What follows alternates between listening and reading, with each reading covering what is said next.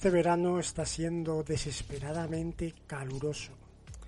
Bueno, en realidad hasta que llegó agosto no estaba tan mal.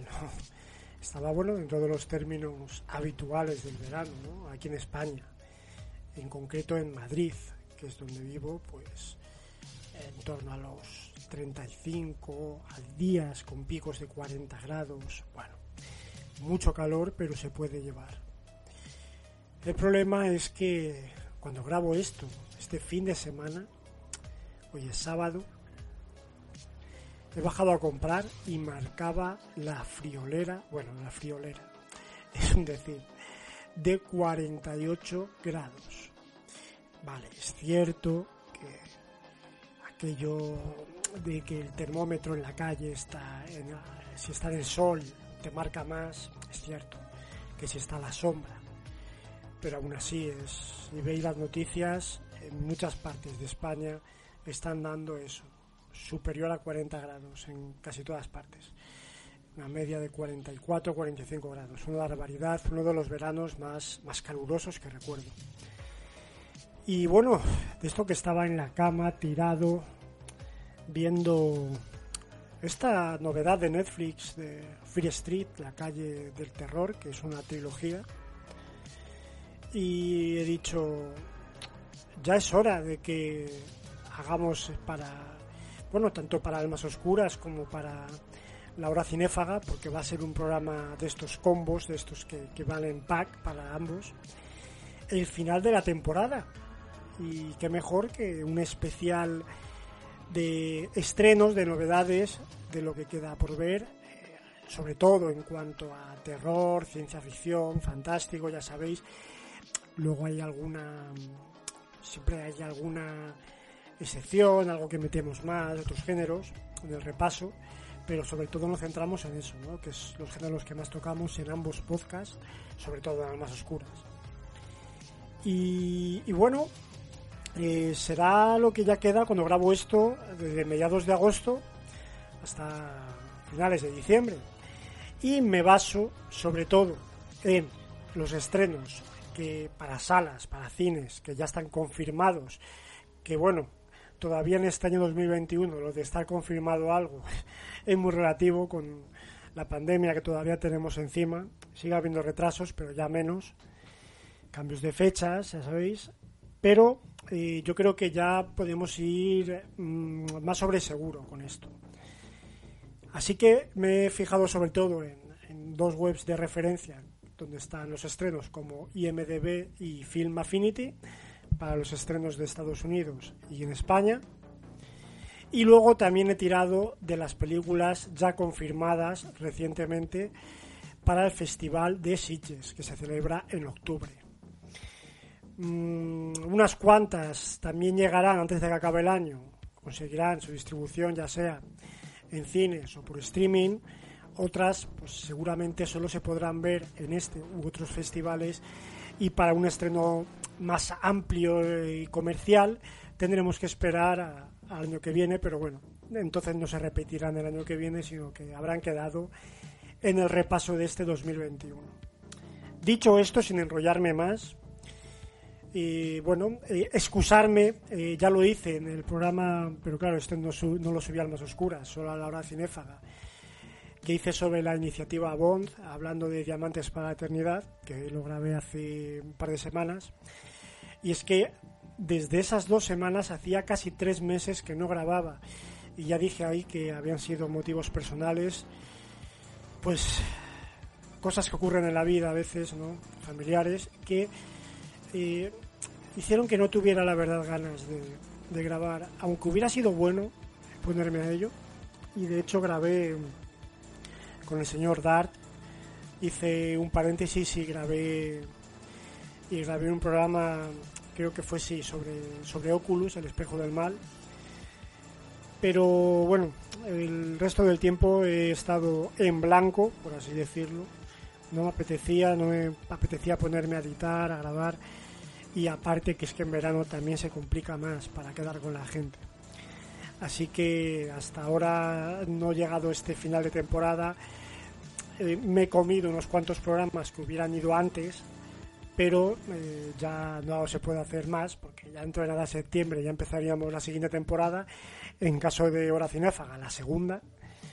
Así que vamos a dar el cierre y ir preparando los contenidos que ahí espero ir con más ganas ya para la siguiente temporada tanto de almas como de la hora cinéfaga así que nada amigos mi nombre es Carlos Cubo y en este repaso a las películas más esperadas, al menos por nosotros, digo nosotros porque si bien me habéis escuchado a mí eh, hablar de una serie de películas que me he puesto aquí en una lista particular, una lista personal, luego vais a escuchar en el otro bloque del programa, la otra mitad, los audios que han mandado eh, Ignacio López Vacas, Igna L. Vacas, Angelo Kenblani y Nieves Guijarro, a los que seguro ya conocéis, tanto de Almas como de la hora. Así que yo me voy a centrar en estas, eh, si no tengo por aquí, al final van a ser 12 las que os voy a hablar.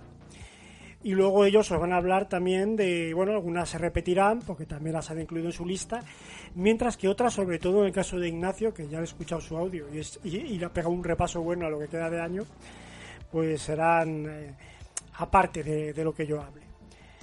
Dicho esto, ya, ahora sí que no me enrollo más, os dejo con el programa. Vamos allá. Hola, Owen. Y este es el marido.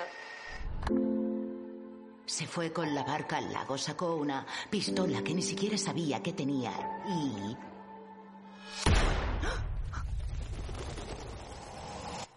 En su nota me decía, ya estás a salvo. ¿A salvo de qué? No lo sé. Creía que no teníamos secretos. Todos tenemos secretos.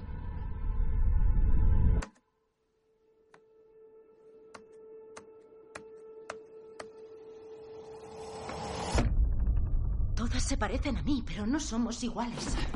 Para ya. Nada de lo que encuentres te va a ayudar ahora. Conocías a mi marido, ¿verdad? Debes saber una cosa. ¿Qué estaba construyendo?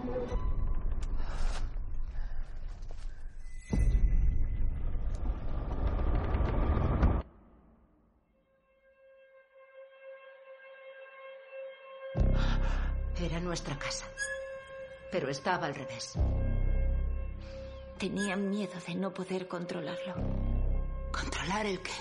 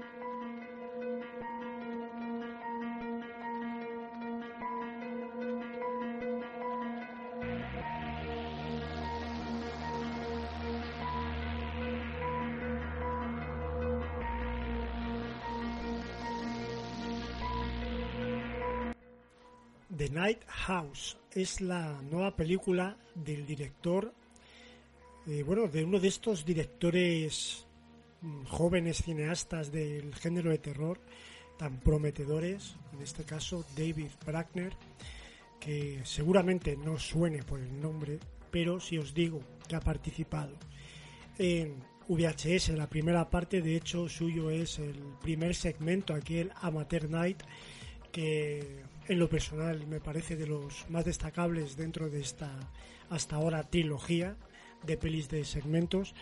Me refiero al episodio del Sucubo de estos este grupo de, tíos que va de borrachera, se llevan a una chica al parecer ingenua a casa y bueno, ingenua, así como muy rarita, eh, como muy descolocada, ¿no? Se la llevan al apartamento donde están y termina por, por, ser un monstruo. Bueno, pues ese episodio que de hecho luego tuvo una película que mmm, creo que no, no, no, no estuvo él detrás, al menos como director. Luego hubo una película llamada Siren, puede ser, que, que yo la vi hace ya unos años y no me gustó, personalmente no me gustó.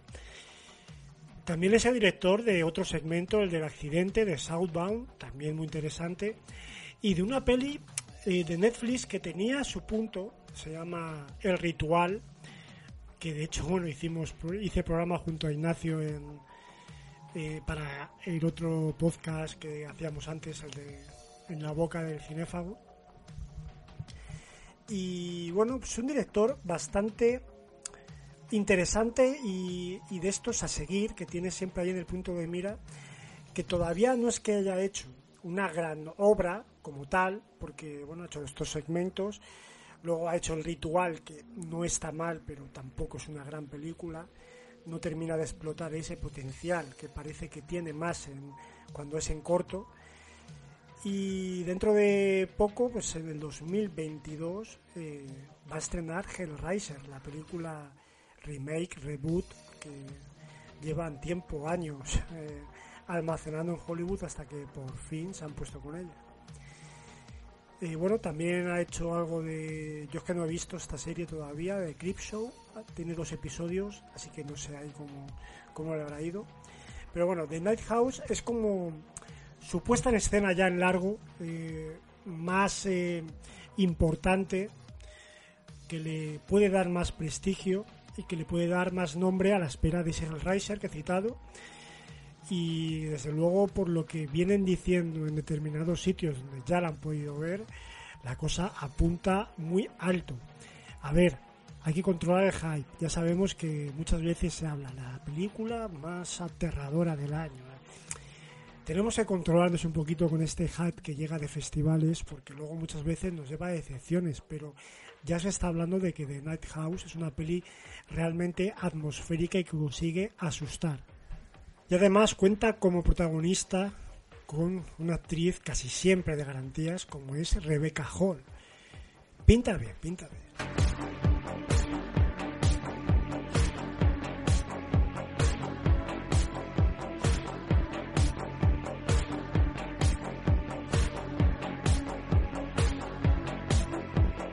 Demonic, la nueva película de Neil Blomkamp, si es que me sale bien el apellido porque tiene tel.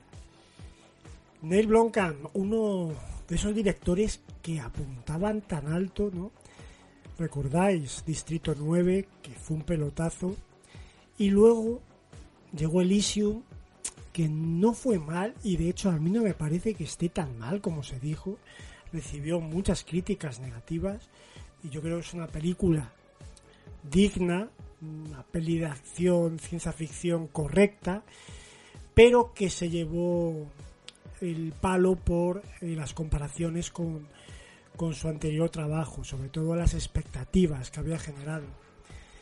Y luego llegó Chapi, que más de lo mismo que Elysium, una peli de ciencia ficción eh, digna, correcta, entretenida, con la curiosidad de tener a los Die Algor, un grupo que me gusta bastante, de protagonistas junto a ese robot que es una especie de versión adulta de cortocircuito.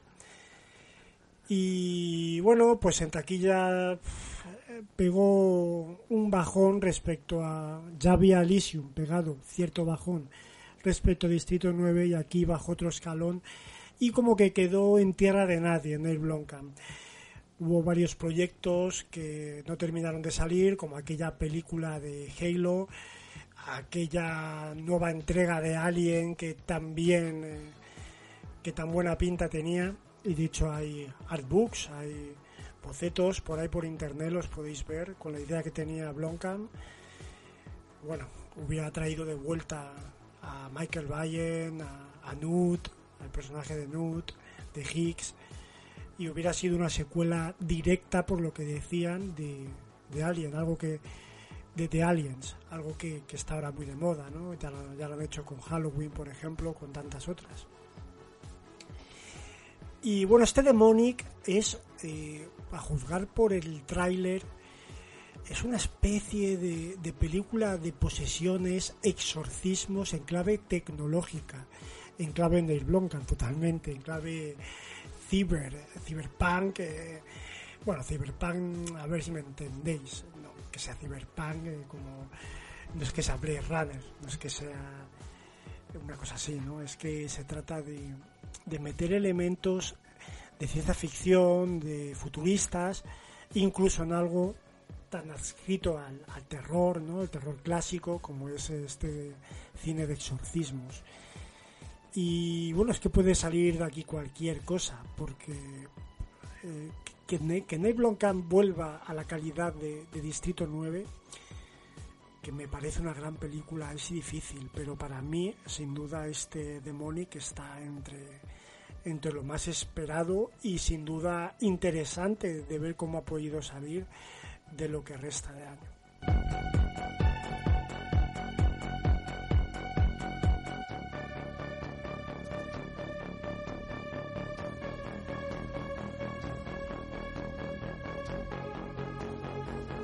The Deep House, no confundir con la anteriormente comentada The Night House. Y es que estamos hablando de la nueva película de los directores Alexandre Bustillo y Julien Mauri. ¿Que ¿Quiénes son estos dos? Bueno, seguro que si os digo al interior la cosa cambia, ¿no? Estos tipos franceses son los responsables de una de las abanderadas del terror extremo francés, junto a Martyrs o Frontiers, que, bueno, le pasa un poco como otro director que acabamos de hablar, eh, Neil Blomkamp, que con una película, una primera película tan potente, que de la que se habló tanto, en este caso, con, bueno, estamos hablando de otro tipo de cine, pero que causó tanta expectación para sus siguientes trabajos, sobre todo a nivel de festivales, ¿no? de festivales especializados de terror, pues todo lo que haga después tiene que ser o genial, genial, genial para que a la gente le convenza o va a resultar siempre comparaciones odiosas. Y esto es lo que le ha pasado a Mauri Bustillo. ¿Qué ha pasado? Pues que después de al interior, l'intérieur, en francés, eh, pues han traído Livid, que es una película que no está nada mal visualmente, es eh, muy, muy, muy interesante, mm, pero, pero claro, es que no es lo mismo, el que vaya buscando lo mismo, como pasó con esta película, que, que aquella gran al interior pues se lleva un chasco, pero no estaba nada mal. Y más de lo mismo pasó con Among the Living, que venía a ser como una especie de, de survival, de, de vuelta a, esa, a ese cine violento ¿no? de, de la primera peli. Mm, pero bueno, yo en este caso sí que la considero más fallida, no tan potente, que al menos Libid tiene ese... Es como de una peli de Libid, es una peli muy extraña, pero yo recuerdo que era así como algo de la temática vampírica. Among the Living tira por unos derroteros más convencionales, y bueno, yo la, ahí sí que considero que pegaron un pequeño bajón hasta que luego llegó Candisa, una peli que yo todavía no he tenido oportunidad de ver, creo que se pudo ver en los festivales el año pasado como en Sitges, pero no la he encontrado por ninguna parte, la tengo pendiente. Y ahora con esta The D House, ah bueno, también eh, comentaba que eh, David Brackner, el director de la anteriormente citada The Night House, tiene como próximo proyecto Hellraiser. Bustillo y Mauri precisamente estaban estaban inmersos en este en este proyecto que al final, bueno, pues lo abandonaron o le despidieron, no lo tengo claro. Y oye, hubiera sido interesante verles ahí, si les hubieran dejado libertad, sobre todo. Ah, bueno, que no se me olvide, eh, porque estaba mirando como guionistas, pero como directores también eh, dirigieron esta muy criticada Leatherface, esta nueva película de la matanza de Texas, que oye, mmm, sinceramente, no sé si por lo mal que la esperaba, me pareció una película decente al menos decente, ¿no? Al menos bastante mejor que, el último que se había hecho en la saga, como aquella Matanza de Texas 3D que me pareció horripilante, un engendro. Solo salvable por la tremenda Alexandra Daddario. Este Leatherface es como que devolvía un poco esa suciedad de la primera y la segunda parte, ¿no? ese mal rollo, ese aire, esa atmósfera malsana, con ese Stephen Dorff tan derroído de sheriff. Bueno, The Big House. The Big House. mm, no sé qué va a salir de aquí, puede salir cualquier cosa, pero oye, se trata de una peli de casas encantadas bajo el agua. Así que ya a partir de ahí ha despertado mi curiosidad. Estoy teniendo visiones.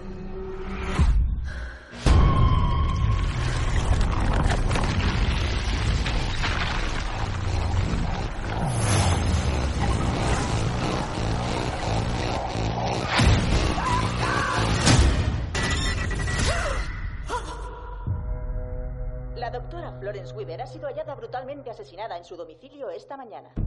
¿La conocías? No, pero la he visto morir. Veo cosas. Veo asesinatos. Mientras ocurren. ¿Hola? Dice que se llama Gabriel. Creo que es alguien de mi pasado.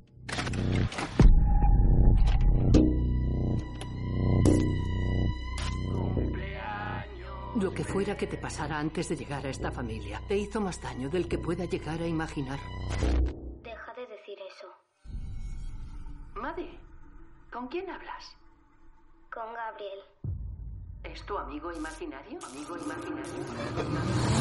Es el demonio.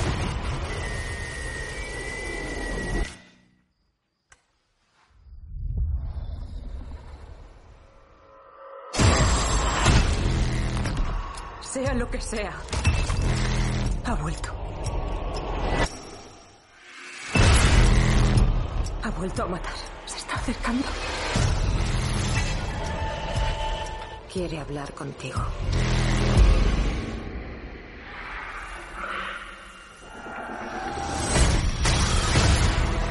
Mamá, ¿qué sabes?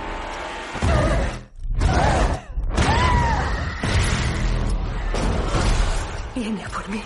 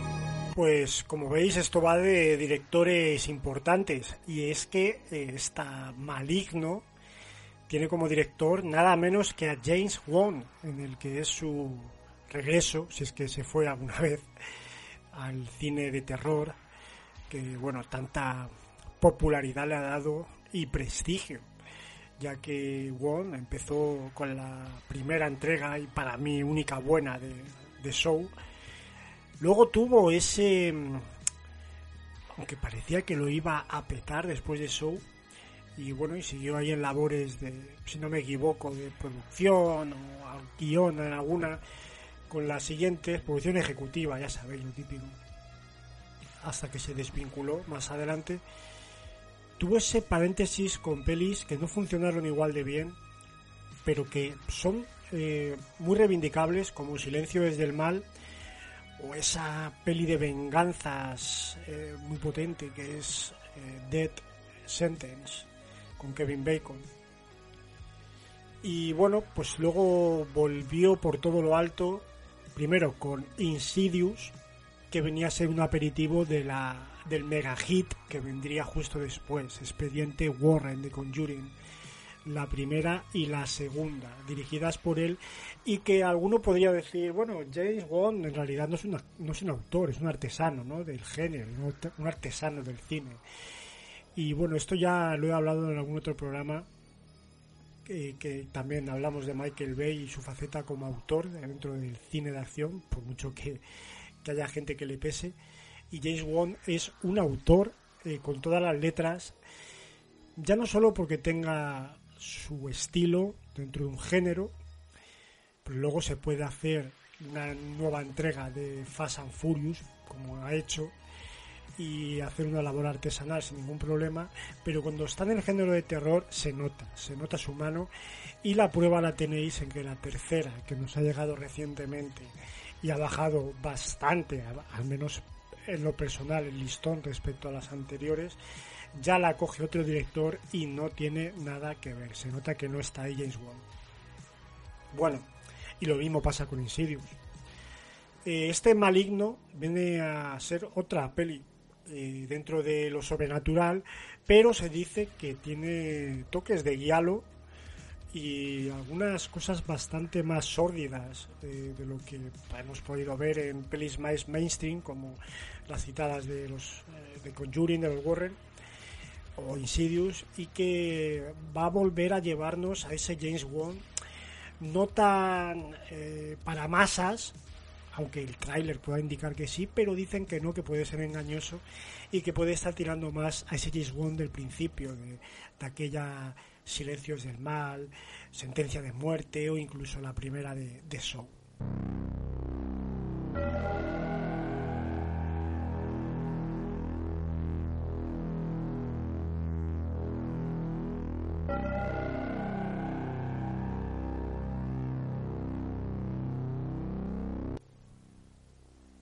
Vamos a seguir con grandes nombres y este es grande de verdad, Paul Verhoeven. Eh, la película es Benedetta, no confundir con Vendetta, que es así como la estaba llamando yo hasta hace poco, que me di cuenta que no, que era Benedetta. Y oye, pues esto, ya solo porque está Verhoeven detrás, pinta muy bien. Pero es que además eh, es una peli que eh, a, medio camino entre el thriller, eh, el drama, el misterio, la crítica social, nos va a tratar temas como la homosexualidad, el sexo, dentro de un convento de monjas. Atención, porque esto depende de quién lo trate. Si, qué sé yo, fuera una película indie de Sofía Coppola, pues podría ser una cosa. Si fuera una película de Gus Van Sant podría ser otra, pero es que siendo una película de Paul Verhoeven, lo que podemos esperar es muy grande. Eh, no es la típica peli eh, dramón social que nos quiera enseñar nada. Yo, yo creo, si, si habéis visto eh, una de sus pelis más recientes, la genial Él, que apuntaba así como a peli de, venganza y luego es, es una cosa totalmente original y, y, bestia, y sigue siendo bestia, tanto psicológica como incluso, no tanto explícitamente en lo visual, como acostumbra ver joven. Eh, pues aquí apunta lo mismo, eh, pero encima, pues eso, rodando como está rodando ahora a ver joven fuera de Estados Unidos. Esta peli está rodada en Francia con mayor libertad creativa, eh, utilizando menos dinero, pero a cambio disponiendo de esa libertad creativa que por otro lado en muchas fase de su carrera ha tenido pese a estar más condicionado por los altos presupuestos. Ahí tenemos Starship Trooper, Robocop, eh, Instinto Básico, Desafío Total, que son películas que por mucho que hayan manejado grandes, grandes masas de dólares, eh, son películas que, que hoy en día no se podrían hacer en muchos casos. Así que Benedetta. Benedetta pinta muy bien y es una de las que tengo ahí apuntadas, marcadas a fuego.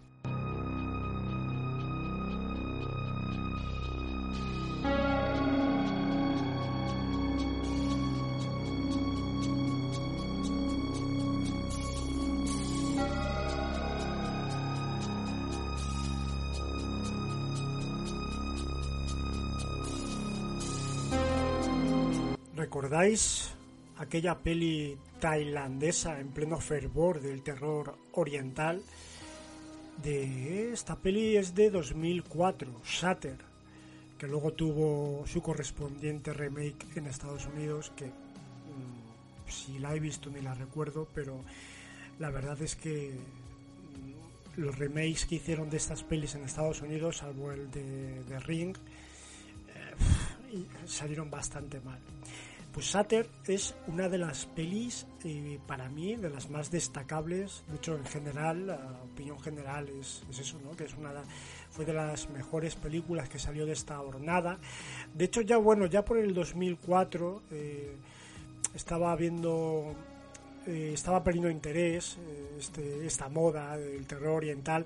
Bueno, hay que eh, concretar, perdiendo interés fuera de sus países de origen, porque allí se han seguido haciendo a chorrones películas de este tipo, solo que lo que fue la distribución amplia fuera de, sus países, aquí en España, tuvo esa serie de años, casi una década no llegó, que, bueno, que empezó con, el éxito sorpresa de, de Ringu y nos trajo pelis como Dos Hermanas, eh, Dark Water, eh, The Eye o esta, Sater.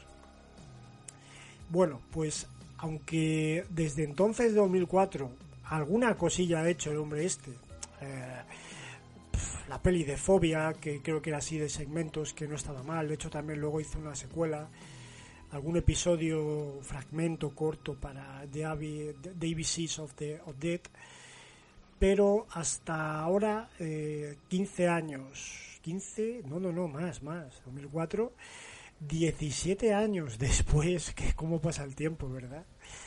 No ha vuelto a apostar por una peli que de verdad eh, le haga volver a ese éxito de- dentro del género de terror. El director se llama, bueno, es complicado, ¿eh? Banjong Pisantanakun. Perdón si parezco un garulo, pero es que suena, es que es difícil, es difícil. Y ya si me pongo a decir los nombres de los actores, eh, ah, terminamos. The Medium eh, ya está levantando mm, eh, levantando, bueno, iba a decir aplausos, pero levantando culos de los asientos, porque nunca mejor dicho, por allí en Tailandia la peli dicen que está asustando mucho a la gente. Eh, se dice que todas estas cosas ya sabemos que hay que cogerlas con pinzas, que luego nos llevamos decepciones. Y no porque la peli esté mal, sino porque nos creamos un hype excesivo. Pero se dice que es una de las pelis más aterradoras que se han visto últimamente y en concreto de este 2021. Ya veremos, pero bueno, de Medium ya sabéis por el título que la cosa va a ir de temas sobrenaturales, de una persona que conecta con el otro lado y a partir de ahí las situaciones pues nos, provo- nos provocarán ese, ese terror. Y luego tendremos los típicos giros, seguro, como bueno, el famoso giro de Sater, no voy a hacer spoiler, pero seguro que es muy famoso, ya lo conocéis la mayoría. The Medium es una de las pelis que, espero con más ganas, pero con prudencia, porque sé que estas pelis orientales luego corren el riesgo de ser más de lo mismo, de estar muy vistas y de si nos llevamos por el hype, en lugar de, como digo, pasarlo bien con ella o mal, depende, pues llevarnos un chasco porque esperábamos la, la, nueva película de terror más más tenebrosa, más que nos asuste más desde el exorcista y eso es muy difícil.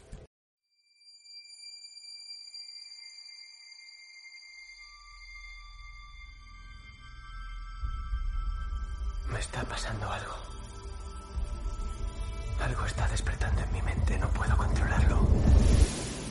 ¿Qué has visto? Se avecina una cruzada.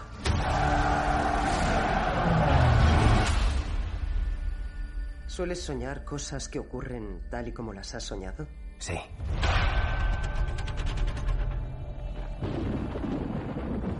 La prueba es sencilla. Quita la mano de la caja y morirás. ¿Qué hay en la caja? Dolor. Has heredado demasiado poder. Has demostrado que puedes gobernarte. Ahora debes aprender a gobernar a los demás. Algo que no aprendió ninguno de tus antepasados. Mi padre gobierna un planeta entero. Lo está perdiendo.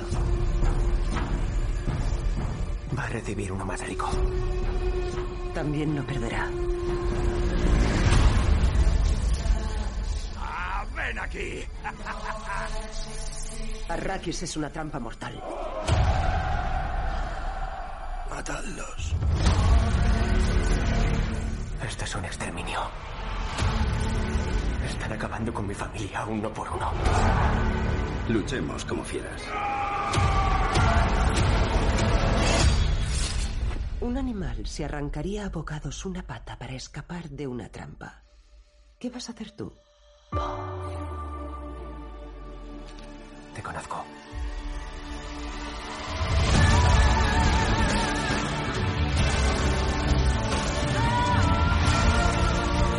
Un día nacerá una leyenda. Toda la civilización está en juego. Puedo ver el futuro.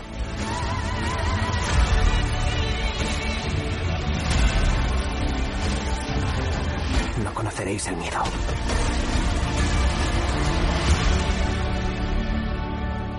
El miedo mata la mente.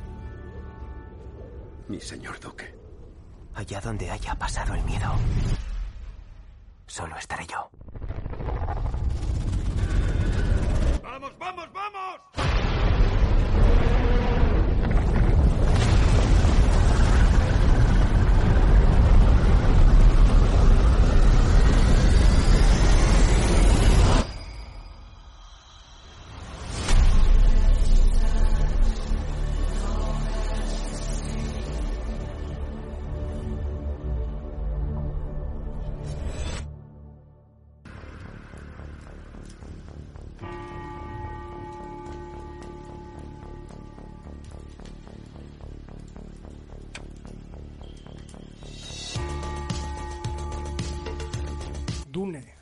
Película de Denis Villeneuve, que sin duda es uno de los mejores directores de la actualidad.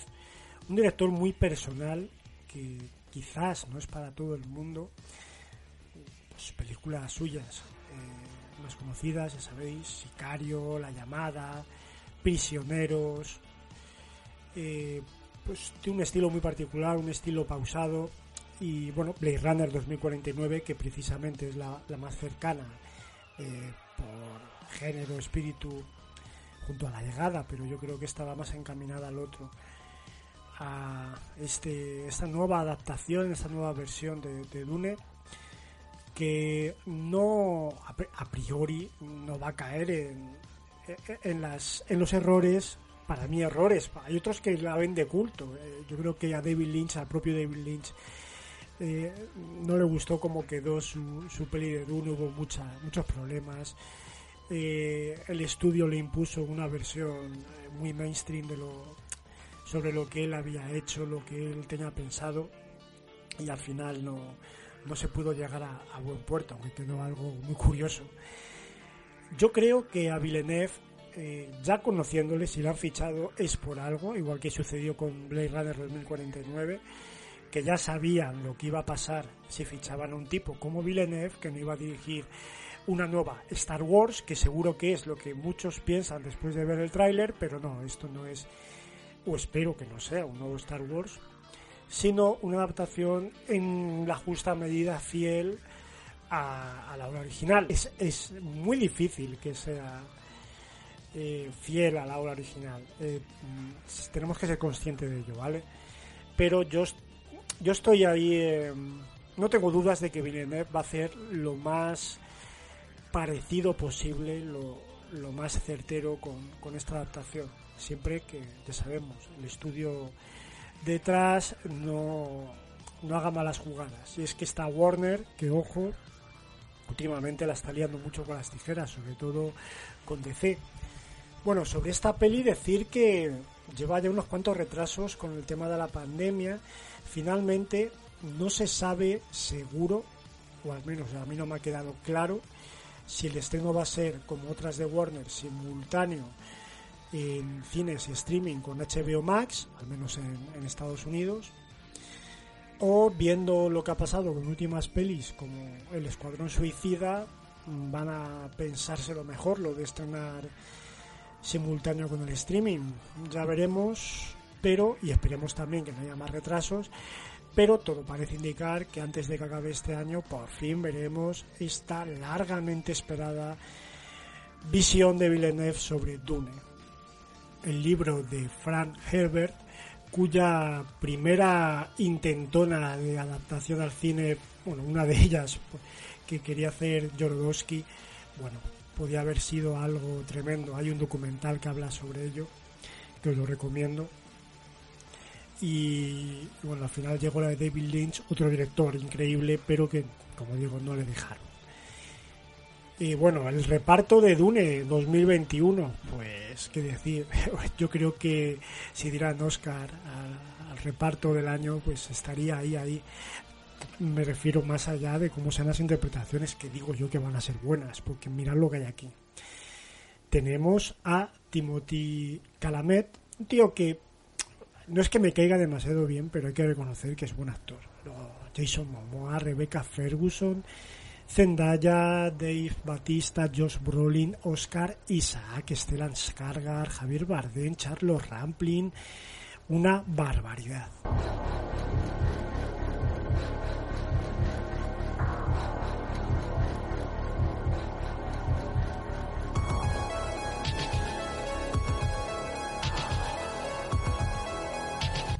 Mad God, una película de animación que tiene una pinta brutal, dirigida por Phil Tippett, el genio detrás de los efectos especiales y criaturas de Star Wars, Jurassic Park o Starship Troopers. Un proyecto que Tippett, eh, del que lleva detrás, aparte ya hay unos cortos por ahí, que los podéis ver en internet, pero detrás de Mad God lleva, digamos que desde Jurassic Park prácticamente, eh, unos pues, qué sé yo, 30 años o más lleva detrás de alcanzar este, este proyecto en forma de largo.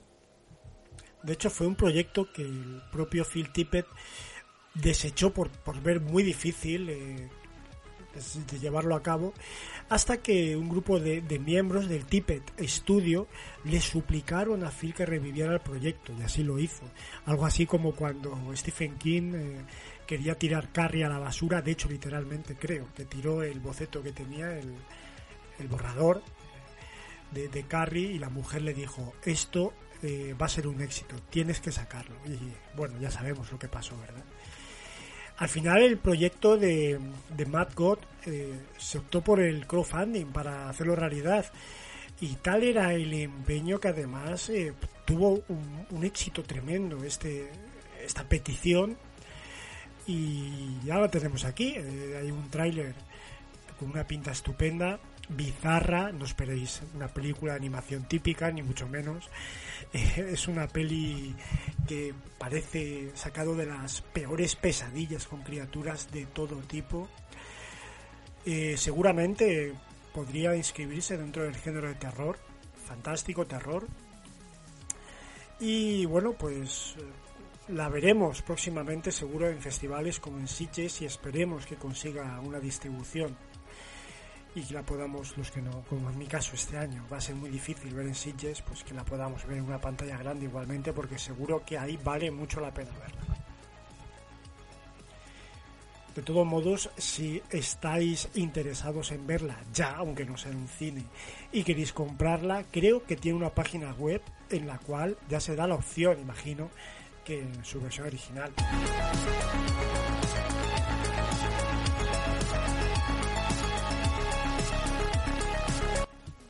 De Francia nos llega lo que podría ser, así de forma inesperada, un revival del terror extremo francés. Bueno, en este caso no es que sea del género de terror, aunque sí que parece bastante... Eh, iba a decir horrible, pero no, no, me entendáis mal, porque todo lo contrario, pinta, pinta cojonuda. Su título es Titane y es de la directora, a ver si me sale bien, Julia Doku Dokournau, que es nada menos que la directora que nos trajo recientemente Row, eh, aquí titulada Crudo. Y eh, bueno, es una película que causó división de opiniones, bastante polarización. Yo la disfruté mucho en Sitges aquel año. Quizás porque no fui con el hype excesivo que hubo en su momento con la polémica de, que era una película muy fuerte de canibalismo que luego nada más lejos de la realidad. Eh, es una peli que tiene alguna escena que otra fuerte, pero es más por el rollo psicológico que, visual. Y, en esta, pues bueno, pues iré con la misma perspectiva eh, para no llevarme un chasco en cuanto a la polémica, porque se ha vuelto a desatar. Es una película que además ha ganado la prestigiosa Palma de Oro en el Festival de Cannes, algo raro cuando hablamos de este tipo de películas que como digo no es terror, es más bien un thriller, drama, pero se acerca bastante cuanto a su temática y, estilo. Y bueno, pues qué dice la crítica de esta peli, cosas como que te deja un recuerdo imborrable, violenta, excesiva, retorcida, un delirio transgresora y controvertida, te deja molido a golpes, un conjunto, un conjunto de imágenes desprovistas de prejuicios o una experiencia de cine radical pues, ¿qué queréis que os diga? Yo esto ya lo tengo apuntado entre mis must sí de 2021. Tengo unas ganas tremendas de verla. Además, tiene estreno confirmado en, en España más allá de los festivales. Así que muy, muy bien. Pero bueno, os digo lo mismo que con la citada Crudo. Ojito porque a veces los críticos y algunos personajes de los festivales se flipan mucho y nos llevamos las decepciones. Hay que llevar las cosas con perspectiva, pero apuntar apunta fuerte esta película de que bueno, que os digo que más o menos de qué va, eh, aunque tampoco yo yo ni siquiera he visto el tráiler porque no me quiero destripar nada, solo ver pocos trailers aunque aquí os deje con el audio de algunos, eh, no quiere decir que yo los haya visto, porque cada vez los trailers te joden malas películas, pero bueno, un poco la sinopsis de esta. Viene a decir que un joven con la cara magullada es descubierto en un aeropuerto, dice llamarse Adrien Legrand, un niño que desapareció hace 10 años. Para su padre, esto supone el final de una larga pesadilla y se lo lleva a casa. Simultáneamente se suceden una serie de horribles asesinatos. Bueno, vamos a dejarlo ahí.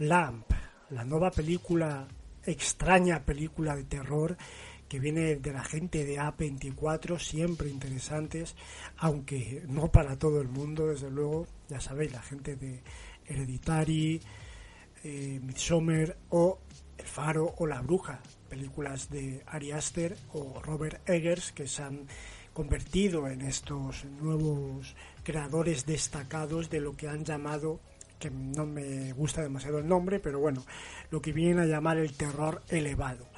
Y Lamp parece que los tiros de Lamp van por ahí. Es una peli de Islandia que protagoniza Nomi Rapace, eh, como así el rostro más conocido.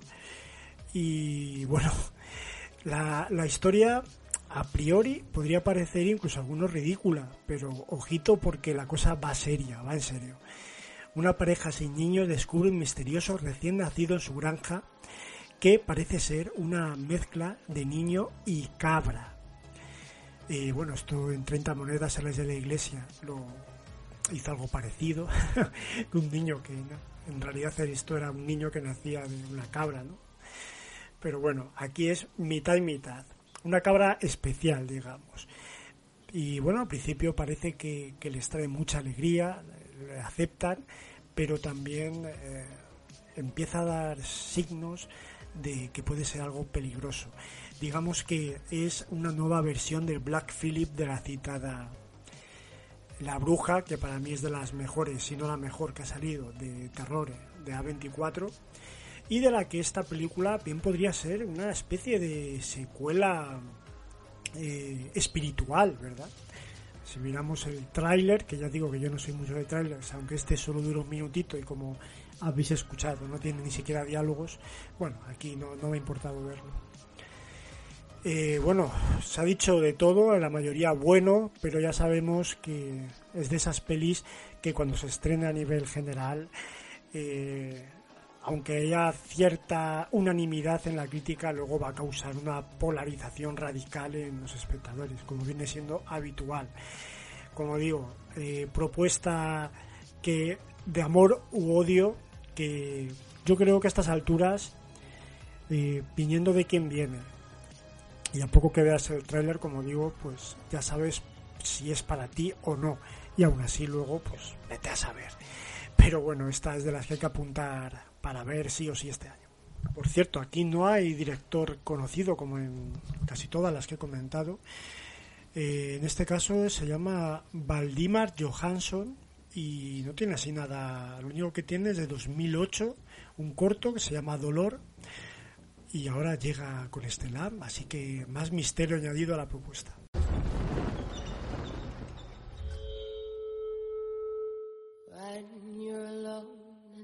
Is making you lonely, you can always go downtown. When you've got troubles, all the noise and the hurry seems to help. I know downtown. Just listen to the music of the traffic in the city. Linger on the sidewalks where the neon signs are pretty. How can you lose?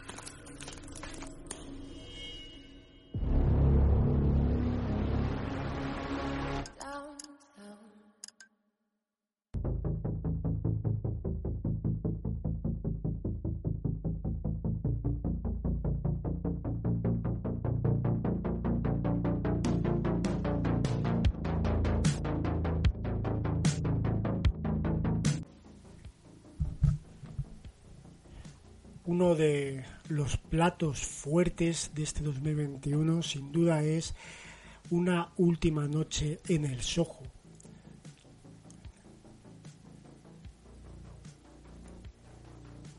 Última noche en el Soho.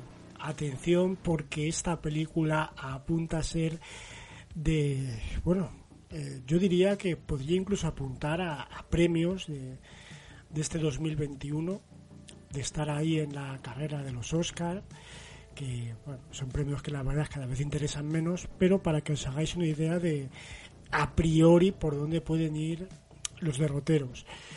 Eh, dirige Edgar Wright y supone su vuelta al terror, aunque esto más bien esté considerado, parezca, un thriller psicológico cercano, similar al terror, en la línea, a mí por el tráiler me parece en la línea de lo que Aronofsky hizo con Cisne Negro o incluso lo que Nicholas Winding Refn hizo con The Neon Demon.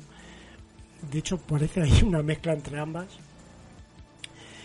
Y, y bueno, pues es la vuelta, como digo, a, a, estos, a este terreno de Edward después de, de la que para mí sigue siendo su mejor película, Shaun of the Dead.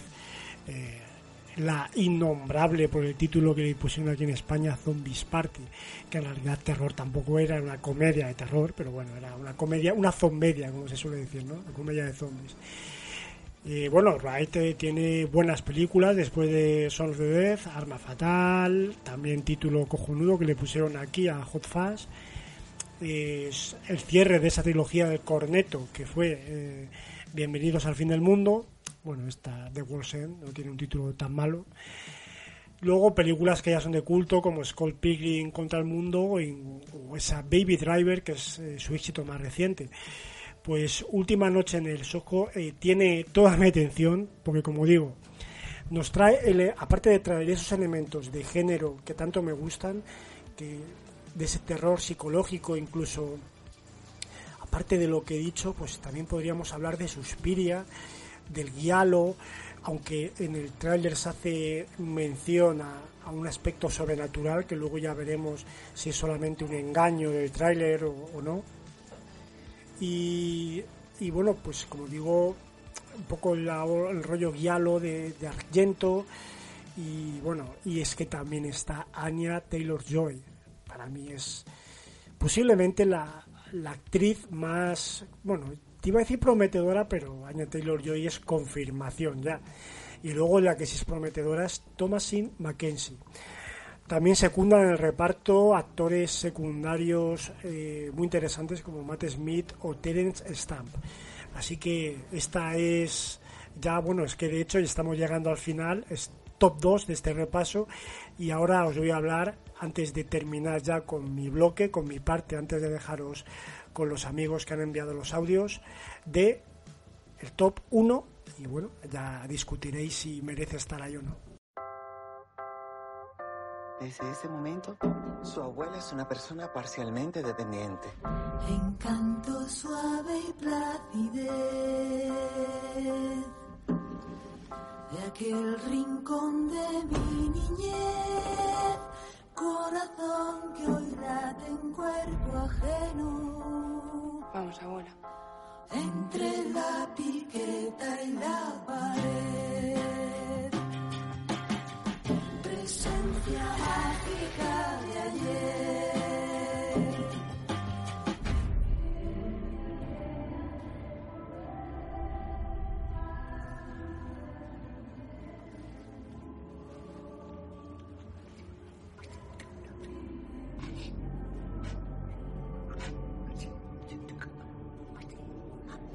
¿Tiene familiares que puedan ayudarle? No, siempre hemos estado las dos solas, no hay nadie más.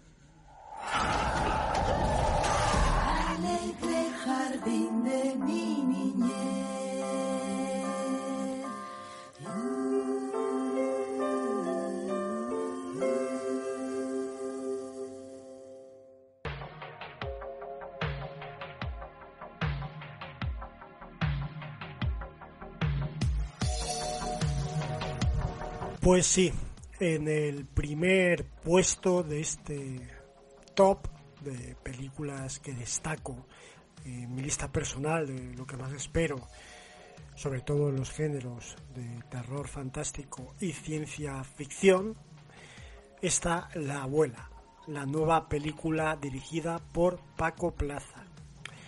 Y es que Paco Plaza es un director de esos que con sus más y sus menos se ha forjado una carrera muy interesante dentro del género español.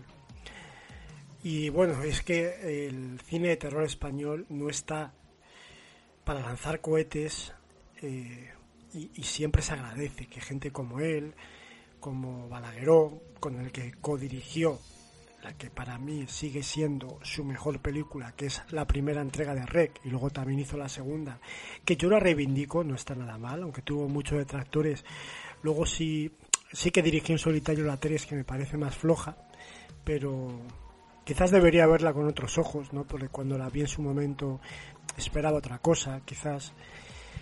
Pero bueno, aparte de estas, tiene una propuesta muy interesante como su episodio Cuento de Navidad para ese proyecto que fue Películas para no dormir, un revival de la serie de, Gran Chicho, Iván y Serrador, Historias para no dormir, que de hecho yo creo que era el mejor, eh, para mí el que más me gustó de la una serie un tanto fallida, pero este cuento de Navidad estaba bastante bien.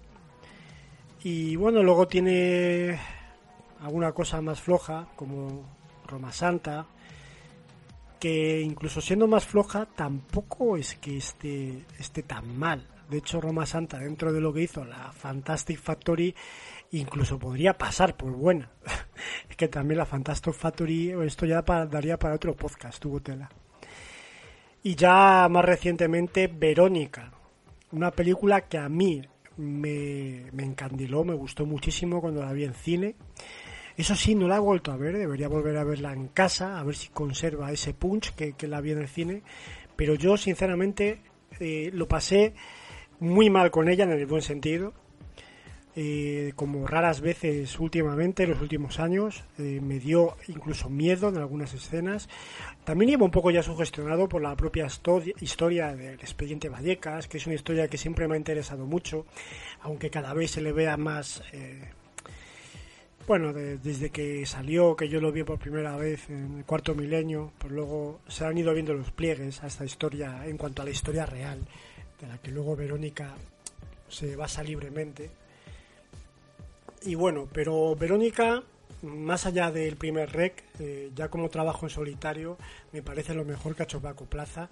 Y además es eh, muy similar a lo que puede que tengamos con la abuela, que viene a ser eh, más de lo mismo, a priori, ¿no? Ese estilo de cine de terror eh, muy americano, sin prescindir del toque cañí, de ese toque español, que como bien vemos, escuchamos en este tráiler, esa música que le añade, en el caso de Verónica eran los héroes del silencio, y que sabe cómo mezclar esas influencias de, de hemos hablado antes al respecto de Maligno, de James Wan, Verónica tenía mucho del James Wan de Insidious o de Expediente Warren. Y los sustos, los típicos jumpscare, y luego añadiendo su toque de autor personal, ese toque que le gusta tanto retro, de, de devolvernos a la España, de, en ese caso fueron los años 90, en el caso de la abuela no tengo claro por dónde tirará, si es más actual, parece que es más actual. Y bueno, yo le tengo muchas ganas. Eh, espero algo como mínimo igual de igual de acongojante que Verónica con una buena factura que eso se da por hecho de las mejores facturas que nos puede dar el género aquí en España y que mantenga ese nivel que está demostrando y, y aparte que es un cine muy exportable y que crea industria. Así que con ganas con ganas de ver Verónica. Y ahora sí amigos ya os dejo. Esto ha sido hasta hasta ahora mi parte, mi bloque, y os voy a dejar con eh, los amigos que han mandado sus audios, eh, que serán en este orden, Angelo Kemlani, Nieves de Jarro e Igna L. Vacas. Hasta la siguiente temporada, que será, bueno, en realidad dentro de poco, porque este programa iba a salir bastante antes, no pudo ser por mis problemas personales, pero dentro de un mes más o menos, quizás seguramente menos, empezaremos con la segunda, tanto de Almas Oscuras como de La Hora Cinefaga.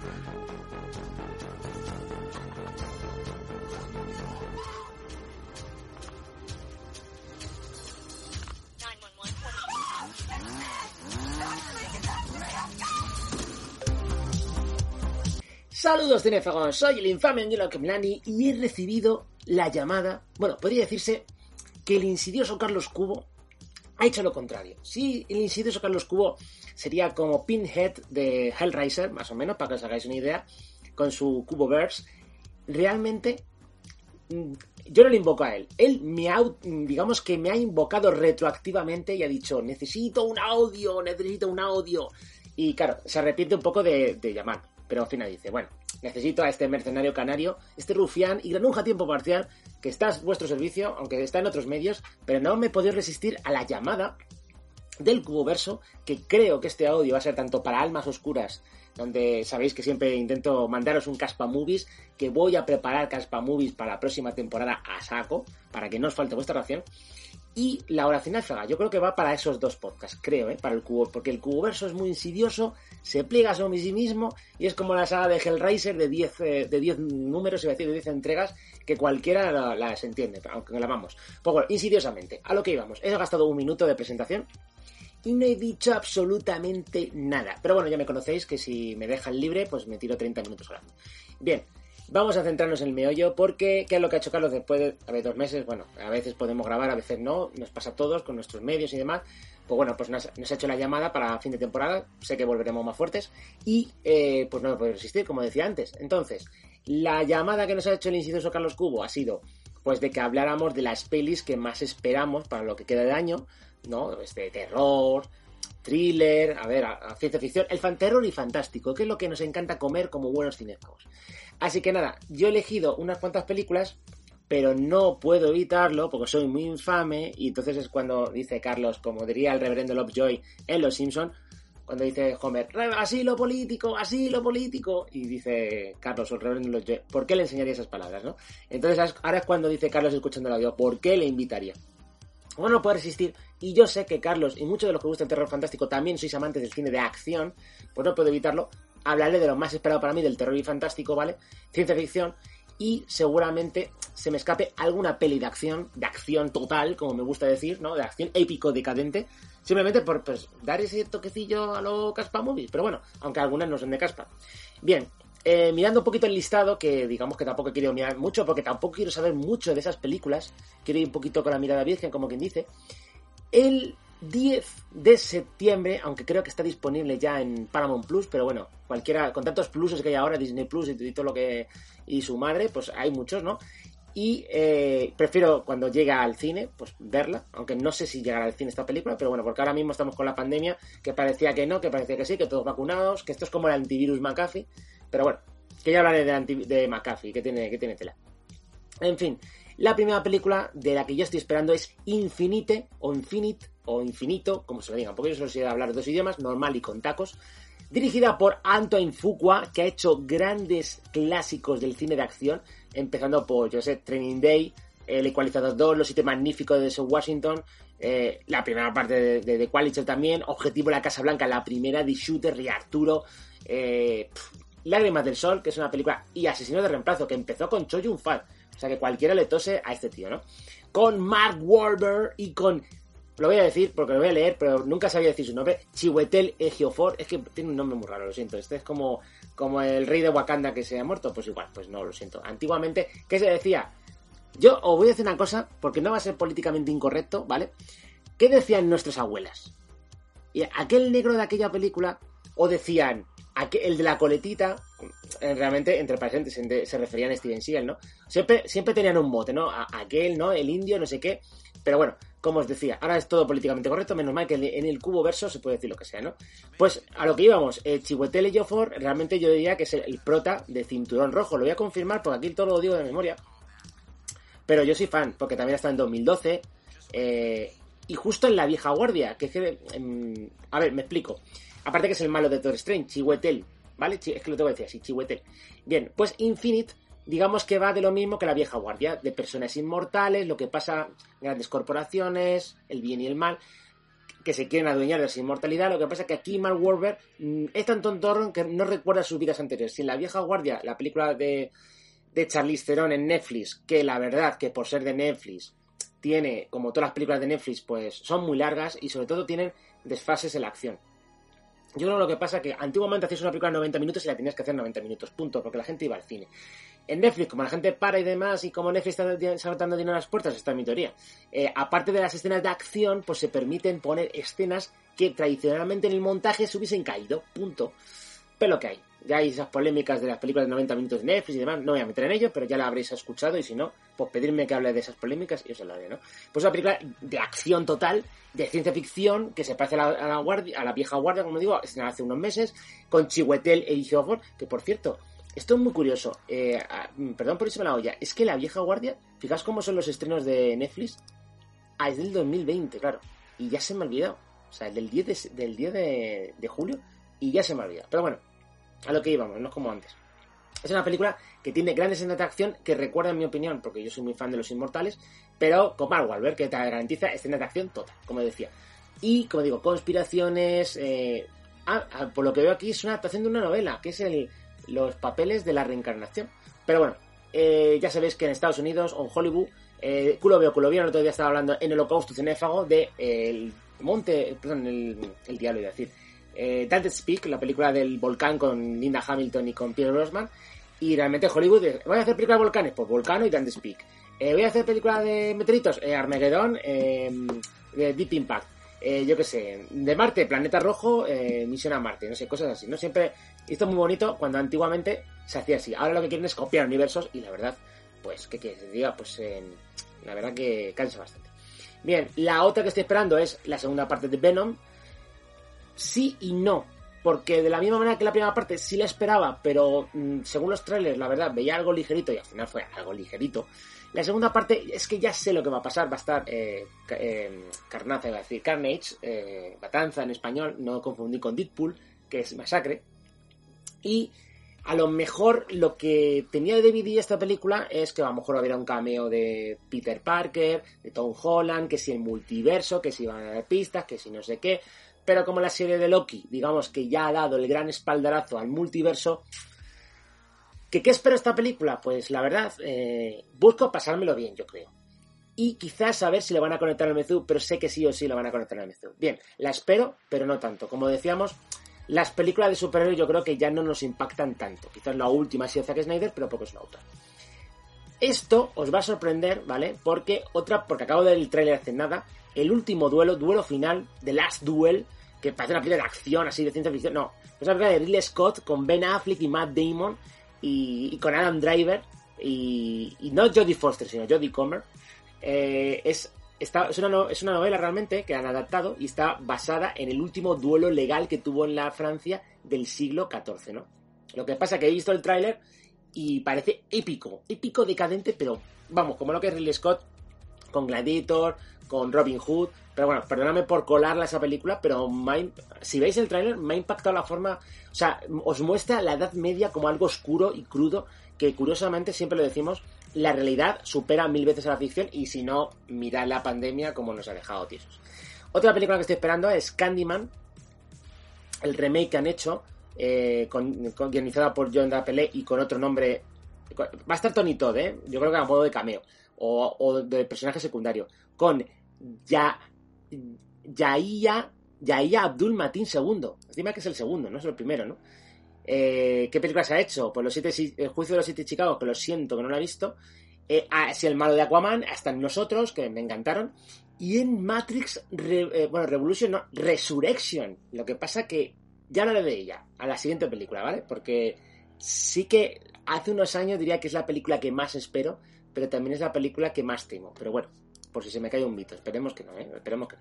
Bien, vamos a centrarnos en Candyman, que es una película que siempre me ha asustado, ¿vale? De pequeñito, es una película que, que, me, ha, que me vivo, sobre todo una escena de un mural en la cual hay un negro eh, gritando así grafiteado y hay un agujero en su boca y era todo como un mural muy impactante, ¿no? Y luego todo, todo ese ambiente posapocalíptico de los barrios. Aunque en esta, no me acuerdo muy bien, creo que una chica blanca, sí, la, la hermana de Michael Madsen, Virginia Madsen, lo que pasa es que aquí yo creo que la van a utilizar para hablar de lo que es la sociedad afroamericana ahora mismo, de los problemas sociales, porque aquí es un artista afroamericano en una en crisis creativa que encuentra la historia del Candyman y se va fagocitado. Yo creo que ahí van a hablar de la burguesía o pequeña burguesía o la gran burguesía afroamericana y que no todo es tan fácil, no parece que estén tan integrados. Pero bueno, yo creo que van a dar el discurso social. Yo creo que no es malo ese discurso social. En otras películas no me gusta, las películas de los Oscars no me gustan del discurso social, hay que reconocerlo. Me aburre, pero me aburre soberanamente. Por eso los, siete, los juicios de los siete de Chicago no, no pensaría verlo, porque la verdad me aburre. Y, eh, pero sí me gusta el racismo tratado, las cuestiones raciales de películas como como Déjame, creo que era Déjame entrar o Déjame salir, no, creo que era Déjame salir. De, de la película de que fue a los Oscars también, es decir, o, o de nosotros, es decir, siempre y cuando utilices el género para atraer y luego metes esas reflexiones que las vas a notar, mm, ahí yo lo apruebo y apoyo eso. Bien, Matrix Resurrection quizás es la película que mi niño de 12 años, eh, no es que tenga un niño de 12 años, sino yo, yo, el yo interior de, de 12 años, esperaba de toda la vida que continuase. ¿Por qué? Porque tengo un trauma. De la misma manera que cuando yo de pequeñito en 90, 91, 92 vi Alien 3 y Terminator 2, salí indignado del cine en las dos ocasiones por los finales que tiene. Y dije, por favor que continúe. ¿Cuándo está mi secuela? Y pues mis deseos se hicieron en el año 97 con Alien 4, eh, Alien Resurrección precisamente, y con Terminator 3. Sinceramente, a ver, eh, expectativas, pues a lo mejor me bajaron un poco, pero me, siempre me han gustado como continuación. Matrix Resurrection, ¿qué tengo miedo? No lo sé a qué tengo miedo, pero, pero tengo miedo. O sea, todo el mundo se cagan todo con Matrix Revolution y Loaded, pero me gustaría que. Espero ver la esencia de Matrix. Espero. Que tampoco he visto nada, ni siquiera un tráiler. Le tengo miedo, pero bueno, prefiero no saber nada. Bien, eh, las siguientes pelis que. Bueno, que espero, más o menos, es Eternals. Pero realmente no espero nada porque no conozco los personajes de los cómics y no sé cómo lo van a tratar. Esperemos que bien. He leído alguna filtración, pero no me llama. La siguiente película que sí me llama muchísimo Shang-Chi, ¿vale? La leyenda de dos anillos. Me parece que Eternals es en noviembre y eh, Matrix Resurrection es en diciembre, ¿vale? Creo que además, antes de la marabunta navideña, que muchos trabajamos en comercio y no podemos verlo, sí que espero muchísimo Leyenda de los Diez Anillos porque va a meter la fantasía, la ciencia, bueno, la fantasía realmente, en el mundo de Marvel. Un villano clásico de Iron Man, dicen que va a aparecer Iron Man. Va a haber arte marciales, cine de acción, porque os comento, Marvel no sabe rodar cine de acción, no me preguntes por qué. Al principio contrataba directores como Louis Leterrier, que dirigió la segunda parte de Hulk, o la segunda película dedicada a Hulk, pero eh, Kenneth Branagh no sabe dirigir acción el, director de Rocketeer, que ahora mismo no me acuerdo su nombre, que dirigió Capitán América Soldado de Invierno. Joder, dirigió muy bien Rocketeer, pero no sabía dirigir. Me, me, aburrió la primera película de, Capitán América. Los hermanos Russo no son directores de cine de acción, de entretenimiento, Spielbergianos, James Camorianos, no lo son, en mi opinión. Son muy buenos los hermanos Russo, son muy buenos engarzando todo esto los hermanos, un poco como los Wachowski, pero no son como los, las hermanas Wachowski. Y esta película parece que por fin va a hacer justicia y no vamos a tener con una película Marvel de acción. Eh, no voy a meterme más en el cine de acción de momento. Seguimos con Spider-Man No Way Home, que se estrena el 17 de diciembre, con muy poca eh, diferencia con Matrix, una semanita. Sí que espero muchas cosas, sí, por Dios, estamos esperando el Spider-Verse, la verdad, que ya se confirme que no el Spider-Verse realmente ni un multiverso, sino que todas las películas que se han rodado de Spider-Man las puedes encajar en la cronología, que sean válidas, que sean canon. Eso hace muchísima ilusión, la verdad. Luego eh, tenemos a Resident Evil, bienvenidos a Raccoon City, que aquí el estreno en España al parecer es el 30 de diciembre y al parecer la película va a estar situada en eh, 1998 y que dice que va a explicar los secretos de la mansión Spencer y Raccoon City y eh, que va a ser un reinicio, ¿no? Y pues yo la espero, la espero como fan de la saga de videojuegos y del terror, pues la espero, porque sí es verdad que la saga de seis películas de Jovovich me encantan, pero la verdad que son más de cine de acción, cyberpunk, más que de terror, terror, terror. Bien, otra película que espero un montón es Halloween Kills, porque me gustó la primera y he visto que por el tráiler eh, es que continúa justo después de que acaba. Y al parecer está dando a entender que es un mal, que ya, ya ahí nos salimos de la de la lógica, que no es un ser humano, cuando el anterior, la verdad, quería hacerlo. Pero bueno, lo que me gusta es que la secuela es que empieza donde acaba la siguiente, todo de seguido. Porque hacerlo otra vez al año siguiente, como que olería un poco.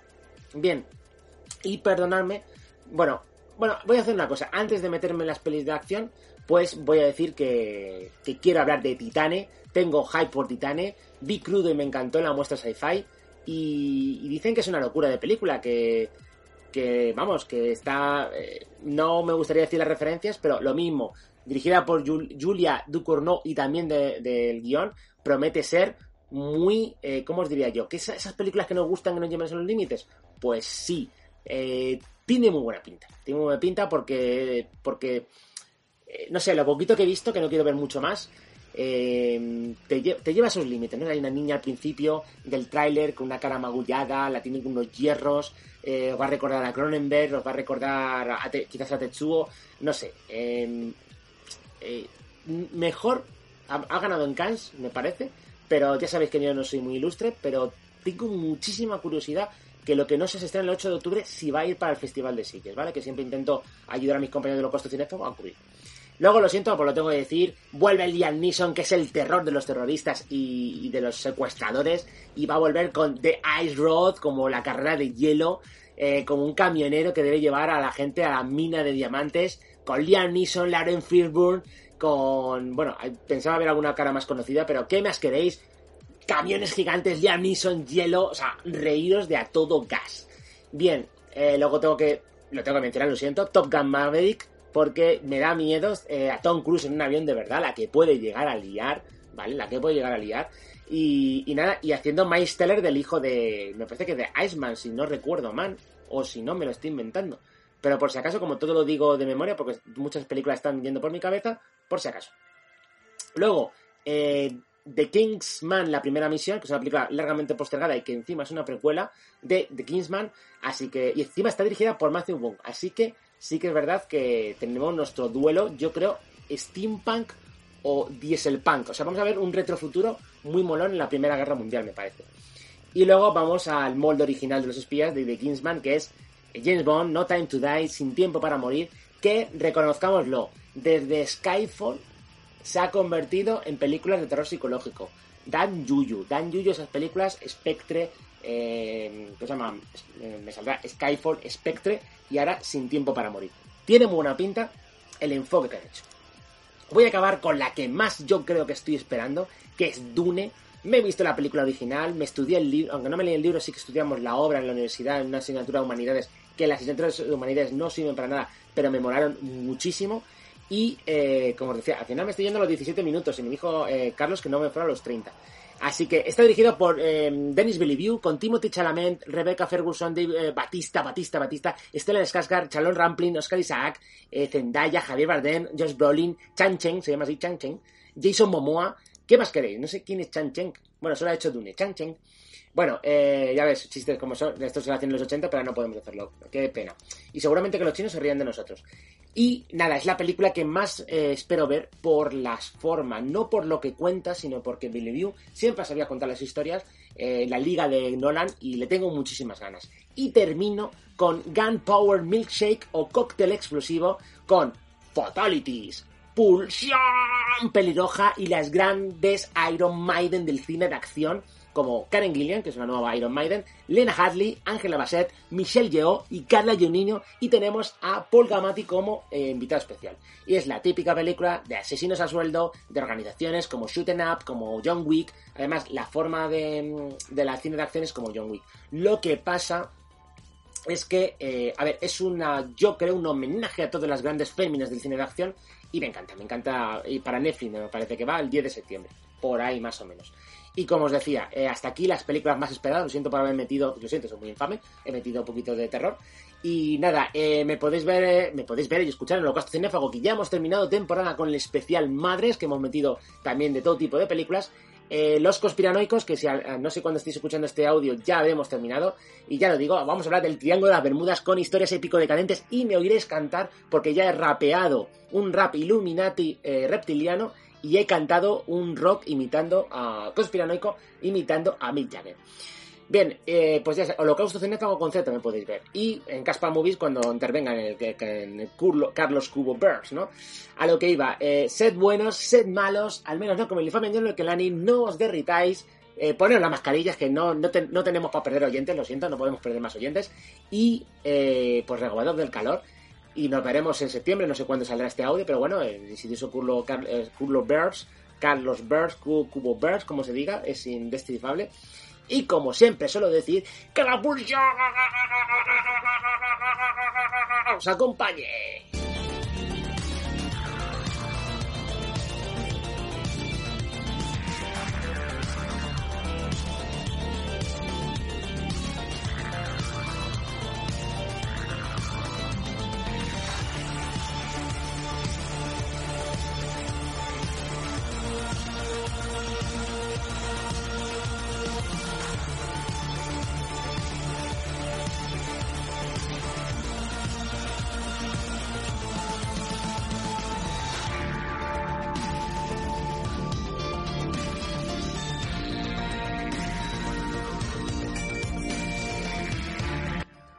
Buenas a todos y a todas, chicos y chicas.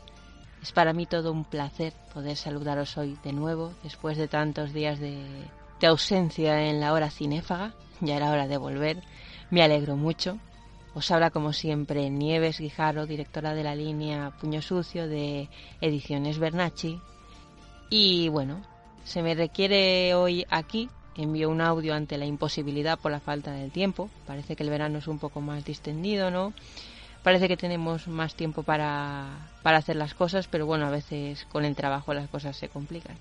Como me ha sucedido en más de una ocasión, así que, pues bueno, últimamente me estoy dedicando mucho a revisionar eh, también clásicos para refrescar un poco la memoria y, y de vez en cuando, pues sí, pues disfruto de, de buen cine, pero honestamente tampoco es que tenga todo el tiempo del mundo. Pero bueno, me iré poniendo al día y hago todo lo que pueda. Bueno, pues como decía, he sido invitada para hablar de los próximos estrenos cinematográficos que acaparan mi interés. Y debo decir que, bueno, tal vez sea porque estoy un poco de, desganada y demás, pero de los próximos, próximos, próximos, no he visto así mucho que me merezca la pena.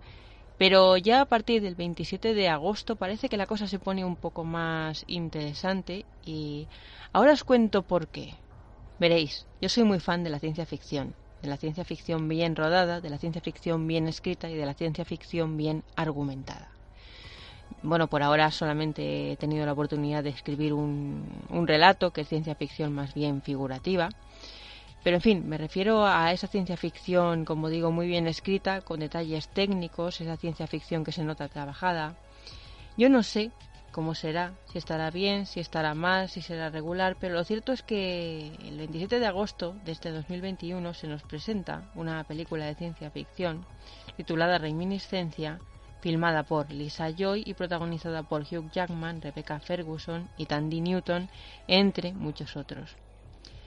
Parece ser que que bueno, que esta historia gira en torno a los viajes al pasado, o más que a los viajes al pasado, no, a recuperar, perdón, recuerdos perdidos.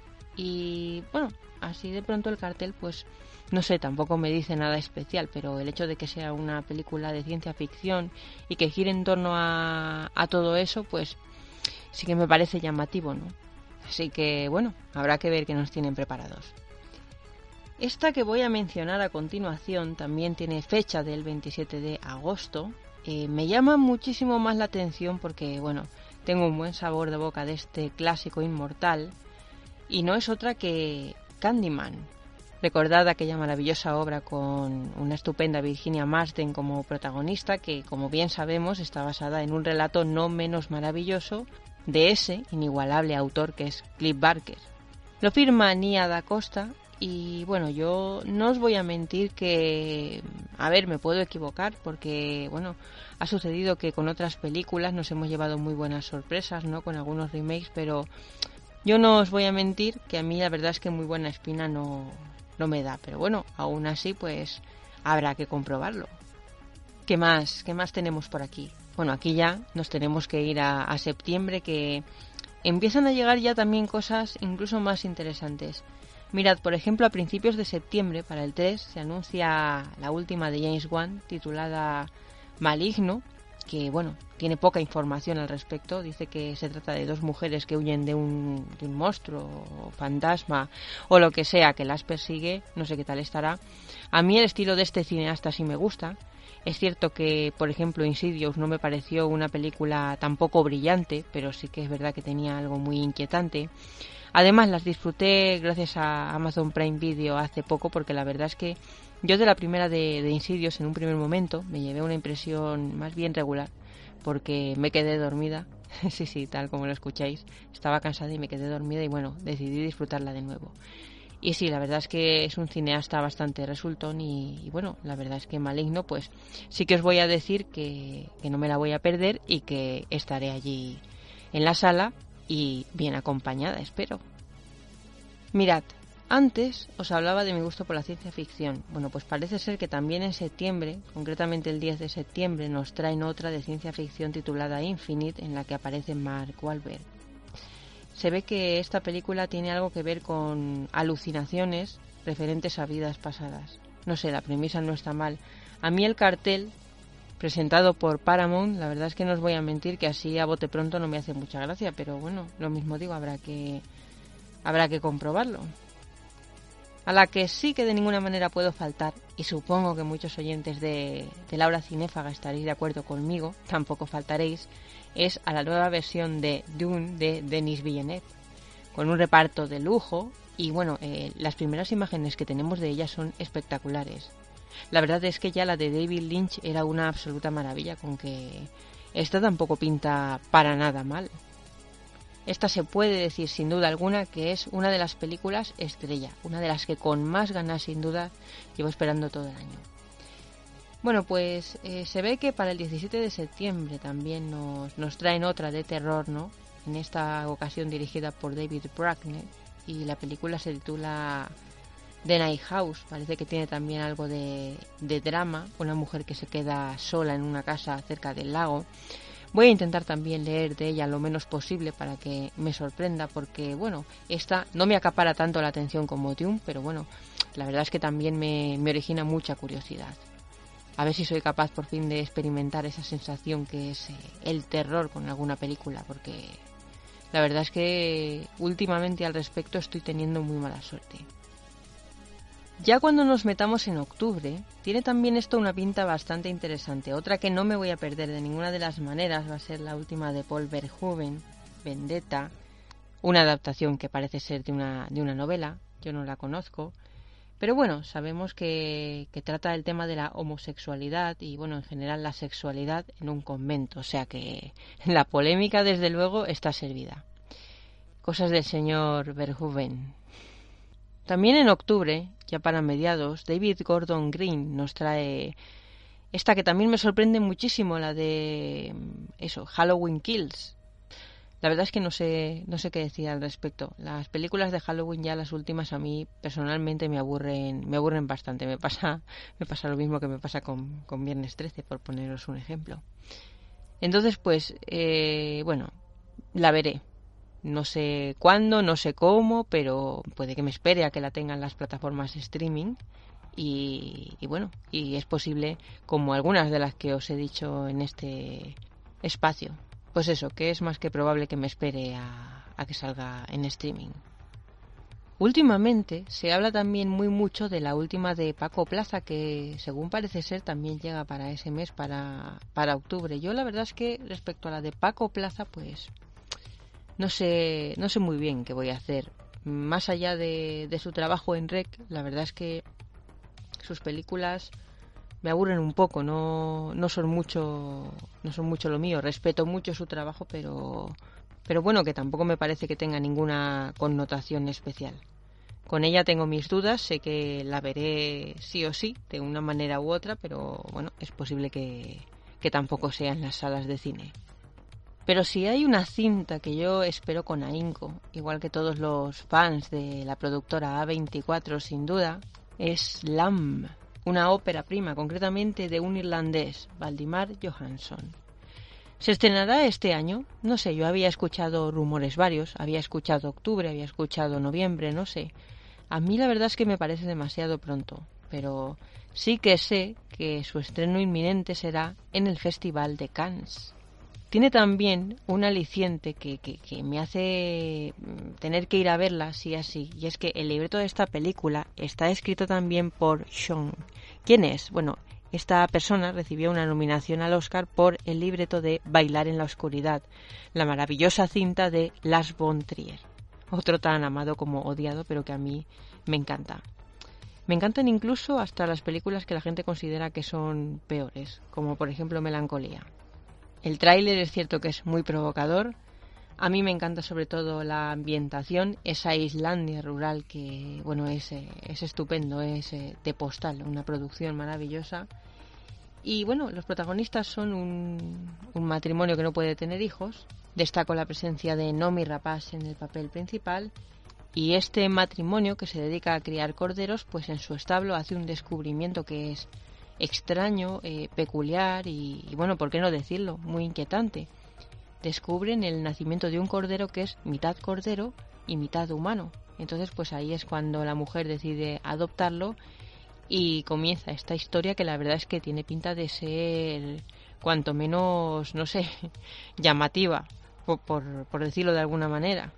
El póster es una pasada y la premisa, la verdad es que como premisa, pues hemos de reconocer que se defiende bastante, bastante bien.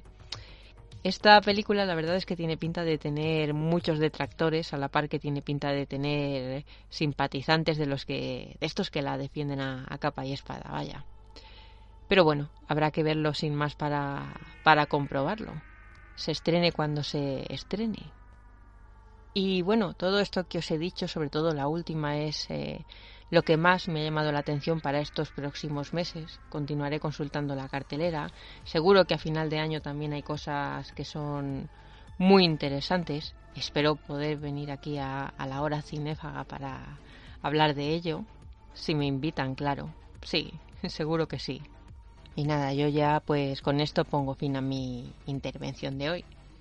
Pero no sin antes, por supuesto, recordaros que, que, bueno, que si os ha gustado esta intervención o si tenéis curiosidad, podéis encontrarme a través de la página de Facebook Caosfera, también en Twitter como Caosfera B y en las redes Boker y Mewe como Caosfera, entre paréntesis Nieves Guijarro.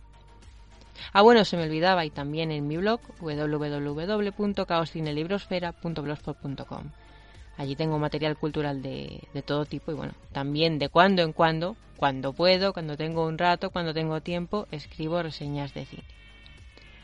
Pues lo dicho, que me ha encantado estar con vosotros, me ha encantado estar otra vez aquí en, en la hora cinéfaga y, y nada, que brindo por muchas más. Nos vemos pronto.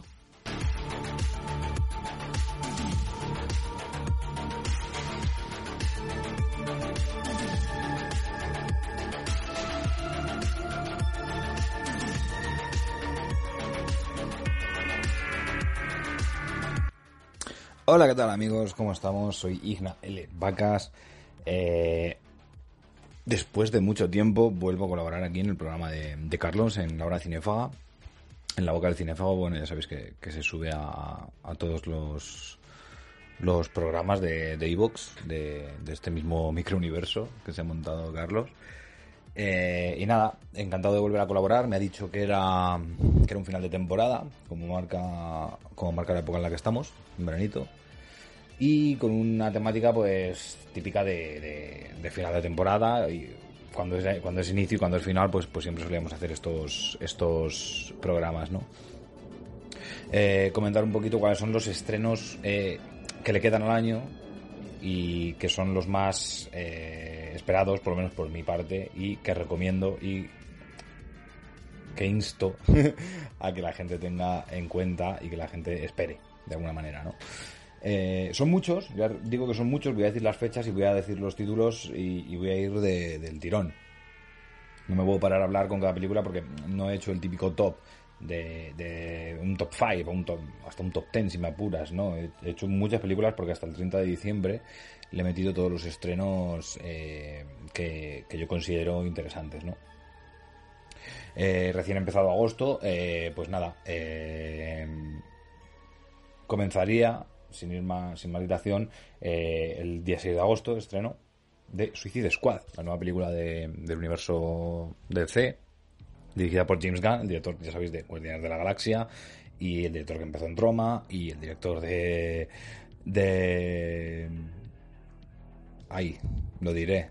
Es el director de, de La Plaga y de Super, un grandioso director que, bueno, mmm, se marchó, lo echaron, por así decirlo, de, Disney por, por su por su pasado en Twitter, eh, fichó por DC para llevar a buen puerto Suicide Squad y no aquella que vimos con, de, de David Ayer, que es buen director de David Ayer, ¿eh? pero no, no, tuvo mucha suerte con, con, su Suicide Squad y con su ya el dedo de Joker, que fue lamentable. Eh, nada, mm, bueno, Margot Robbie repite como, como Harley Quinn, tenemos a Iris Elba, tenemos a Viola Davis, tenemos a John Cena, Jay Courtney, Joel Kinnaman, eh, muchos como estáis escuchando ya, de que son, son del, de, la primera, de la primera entrega. Juan Diego Boto, bueno, mmm, se sigue extendiendo el universo DC, esta vez eh, repite eh, el Escuadrón Suicida y esperemos que, con mejor con mejor color, ¿no? Que la otra vez. Eh, vale, metemos un salto al 13 de agosto. El 13 de agosto tenemos, por lo menos para mi gusto, Snake Eyes, El Origen, eh, la película que es como un spin-off del, universo de G.I. Joe. Tenemos además a nuestra Úrsula Corberó en, en- en la película. También Samara Weaving. eh, vamos, dos increíbles actrices que, que van a unir fuerzas y, y van a dar de hostias y van a darse de hostias bien en, en esta Snake Eyes. Muchas ganas de verla también. El mismo 13 de agosto tenemos eh, una esperadísima secuela, Escape Room. Eh, recuerdo que Escape Room fue, bueno, creo que fue una de las películas, de, las últimas películas que vi en, una sala de cine antes de, la cuarentena, antes de que llegara el COVID.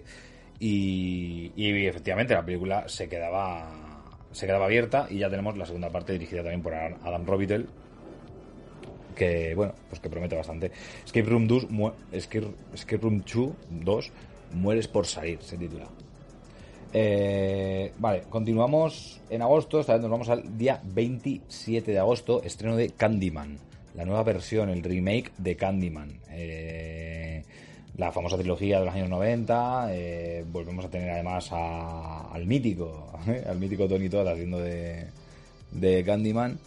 Y esta nueva película con guion de Jordan Peele, el remake, ya sabéis, de la película de- de la primera, de, la Werner Rose, basado en la novela de Clive Barker, y en esta ocasión la dirige Niada Costa. Eh, muchas ganas de verla, una película que también debido a la pandemia ha sufrido muchos retrasos en su estreno y que a ver si por fin, a finales de este agosto, ya terminando el veranito, más o menos, podemos disfrutar de, Candyman fresquitos en una sala. Ya nos metemos en septiembre, ya nos metemos en septiembre y, bueno, el 3 de septiembre es un- un día potente porque estrena eh, Sanchi, la leyenda de los 10 anillos, la nueva película de Marvel, que evidentemente la tengo que meter en esta lista sí o sí. Ese mismo día tenemos el estreno de Maligno, Malignant, que es la nueva película de James Wan. Eh, aquí tenemos un doblete interesante, muy espectacular ese día. Y eh, además ese día también, eh, a menor escala, a mucha menor escala que estas dos películas que ya he comentado, se estrena El Tubo, eh, Meandre, o como se diga en francés. Eh, es una película eh, francesa, como digo, de, de- de terror, El Tubo, Meandre, dirigida por Matthew Turi.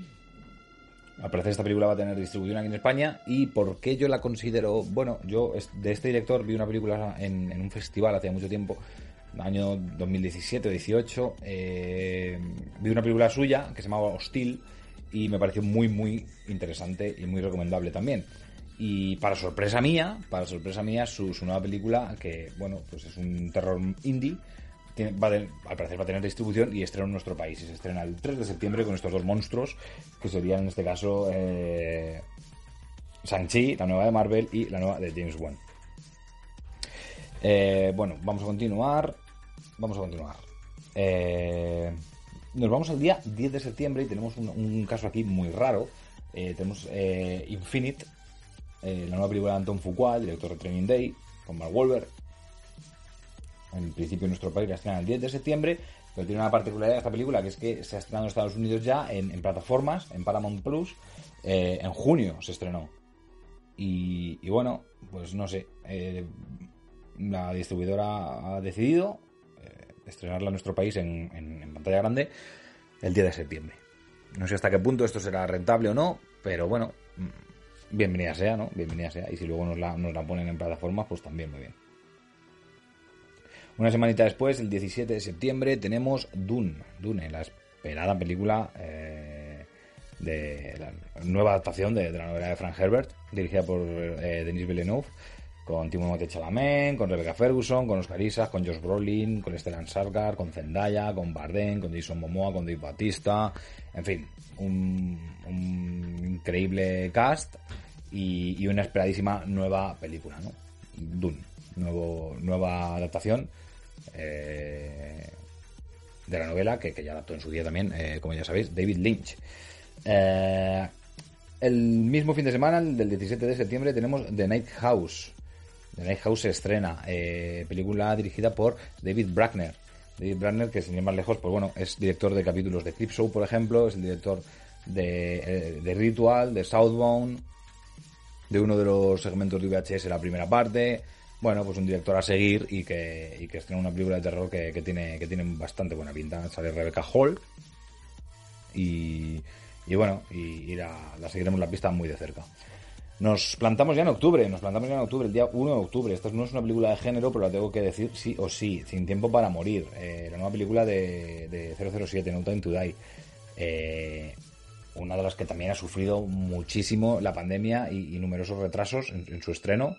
Pero bueno, dirigida por Karibi Hoji Fukunaga, eh, con música de Hans Zimmer, un temita de Billy Ellis, hecho, hecho solo para la película. Y, nada, pues un, una adaptación más, eh, de nuevo con Daniel Craig en, en, en la, en, en, el papel, encarnando a, a 007, a James Bond, eh, Remy Malek, Ralph Fiennes, Naomi Harris, Ana de Armas, en fin, eh, Lea Sidux, muy, un, un, reparto muy, muy llamativo también. Y, que llama mucho la atención y bueno, una película que, bueno, evidentemente eh, tiene toda la pinta de en taquilla y en la que la espero con muchas ansias. Vamos a continuar. Eh, la siguiente semana, justo una semana después, el día 8 de octubre, eh, nos encontramos dos películas eh, interesantes. Una de ellas es Venom, Abrama Danza, dirigida por Andy Serkis. Es la segunda entrega de, Venom, aquí con Tom Hardy de nuevo haciendo de Venom. Michelle Williams, Woody Harrelson, Naomi Harris. buen reparto y una película que, bueno, mmm, está ahí en, en, en, en ese universo, ¿no? en ese en ese, universo, que no es el MCU, pero que es eh, Marvel Entertainment, con Sony Pictures. Y, y es Venom con, con, Matanza, o sea, nos, nos en, principio debería, debería de molar muchísimo la película, ¿eh? debería de molar. Eh, el mismo fin de semana se estrena la nueva película de uno de los grandes dioses del cine, que es Paul Verhoeven. Paul Verhoeven adapta una novela de Judith C. Brown y es una película francesa, de producción francesa, y es la nueva película de de, de, Paul Verhoeven, que no he dicho cómo se llama, se llama Benedetta. ¿eh? Benedetta, no una película de Verhoeven, 8 de octubre. Eh, que no caiga, por favor, en el olvido este director, ¿eh? que no caiga en el olvido ni él ni su obra. Bueno, su obra es más difícil. Él es el que más cae en el olvido y no debería. Nos vamos a la mitad ya de, de, octubre y como se acerca la noche de Halloween, el 15 de octubre, ahí ya terminando el Festival de Sitges y, y hay dos semanitas antes de que llegue la, noche de las brujas, eh, Halloween Kills. Se estrena Halloween Kills, otra película que, se ha tenido que retrasar debido a la crisis sanitaria por COVID. Eh, pero bueno, de nuevo dirige eh, David Gordon Green, de nuevo tenemos a Jamie Lee Curtis, sería como la tercera parte oficial, porque ya sabéis que la noche de Halloween era la segunda oficial de, la de Carpenter.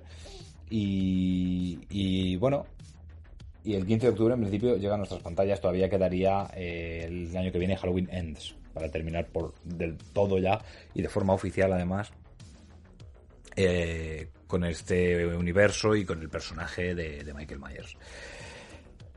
No fui muy fan del anterior, pero bueno, veamos a ver. Veamos a ver porque Halloween Kills, eh, bueno, pues al final, al final el hype siempre está alto, ¿no? Con, con, con este tipo de productos.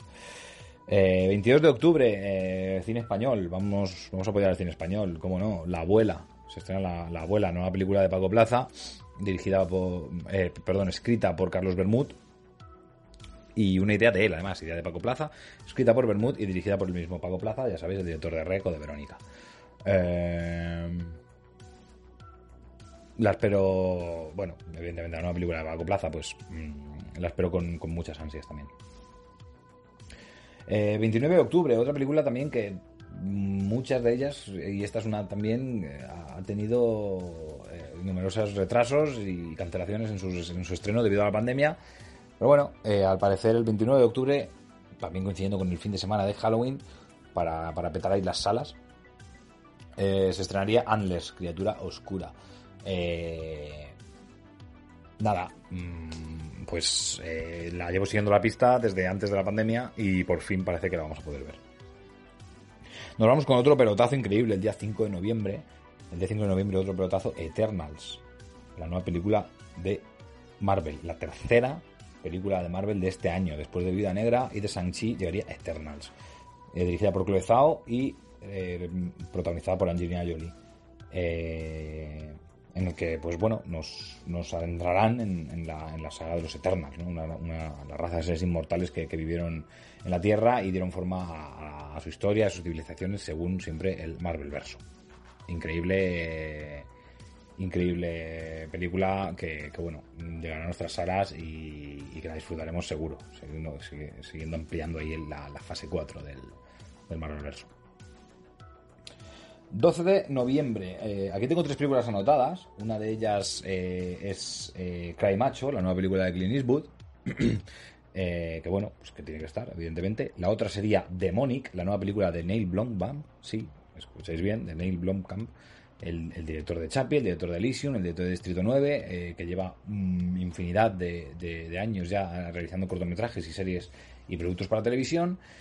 Y, y al que se le han caído proyectos como por ejemplo Alien, las nuevas películas de Alien. eh, pero nada, finalmente Blomkamp ha tirado por, por hacer una película de terror sobrenatural al, al más puro estilo James Wan, en el que una joven desatará fuerzas demoníacas cuando, cuando una vieja rivalidad entre madre e hija se vea sea desvelada por causas sobrenaturales. Es decir, bueno, yo según esto, eh, más tópico no puede ser.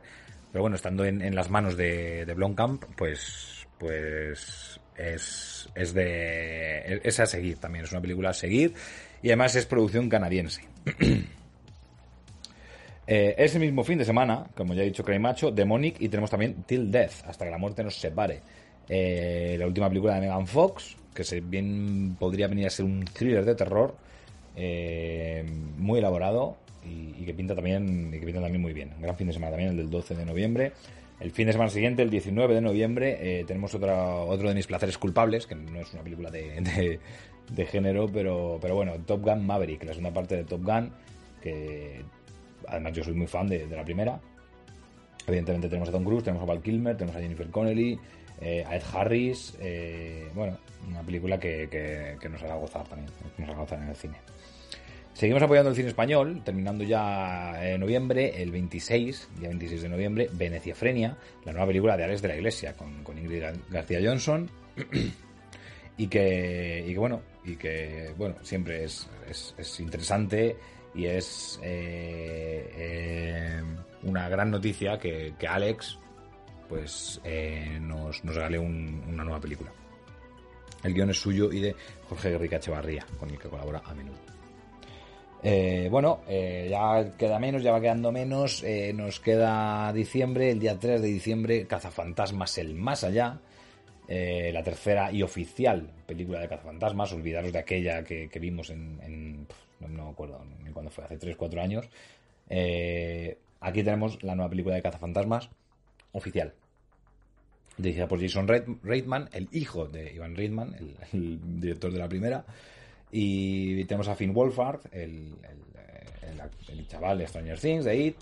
Eh, tenemos a McKenna Grace, eh, Sigourney Weaver, Paul Rudd, Ant-Man, eh, Bill Murray, Dan Aykroyd, los míticos. eh, bueno, eh, deseando, deseando verla, deseando ver, va a ser uno de los pelotazos del invierno y de las navidades seguro, junto con las dos que, bueno, con las tres que me quedan, las tres que me quedan.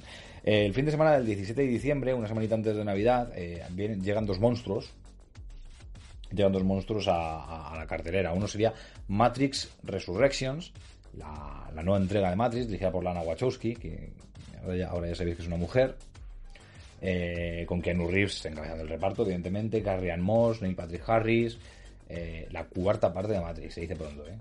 Parecía que nunca iba a llegar, y la cuarta parte de Matrix, se dice pronto. El, pero es que el mismo fin de semana, el día 17 de diciembre, eh, también aparece en cines Spider-Man Sin Camino a Casa, No Way Home, la cuarta película este, en este año del Marvel verso, del universo de Marvel, eh, dirigida por John Watts, y, bueno, pues la nueva película de Spider-Man. eh, la nueva película de Spider-Man, la nueva película del universo Marvel, en un año en el que, bueno, han llegado, en vez de llegar dos, han llegado cuatro, debido al, al COVID. Mm, pues ya acabando el año, llega también eh, la tercera, que vendría a ser, eh, de- dentro del arco argumental de, Peter Parker, en el Marvel Verso, eh, vendría a ser la tercera película de Spider-Man. Y por último, y por último, y por último, tenemos el 30 de diciembre, ya final del año, estreno de Resident Evil. Bienvenidos a Raycon City. Una nueva adaptación al cine de- del famoso videojuego de, de- de Capcom, ¿no?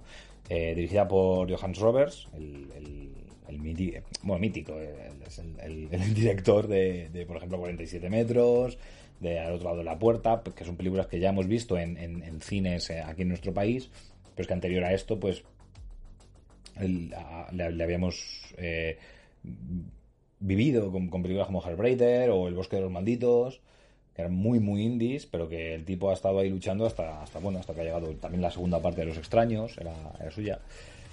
Y ahora pues ha sido el, el- encargado, el elegido de, de resucitar la, la, franqui- la franquicia de Resident Evil, ¿no? Eh, Calla Escodelario es, es la, como, como por así decirlo, la, la Mila Jovovich nueva, ¿no? De, esta nueva franquicia que vamos a ver el, el público cómo, cómo la recibe. Pero bueno, yo, yo la habré encantado. Y nada, pues hasta aquí. eh, he hecho un repasito de lo más destacable para mí, que se estrena desde agosto hasta, hasta diciembre. Lo que queda del 2021, que es bastante todavía y que son muchas películas, como habéis comprobado. Y eso que estas son las que yo comento.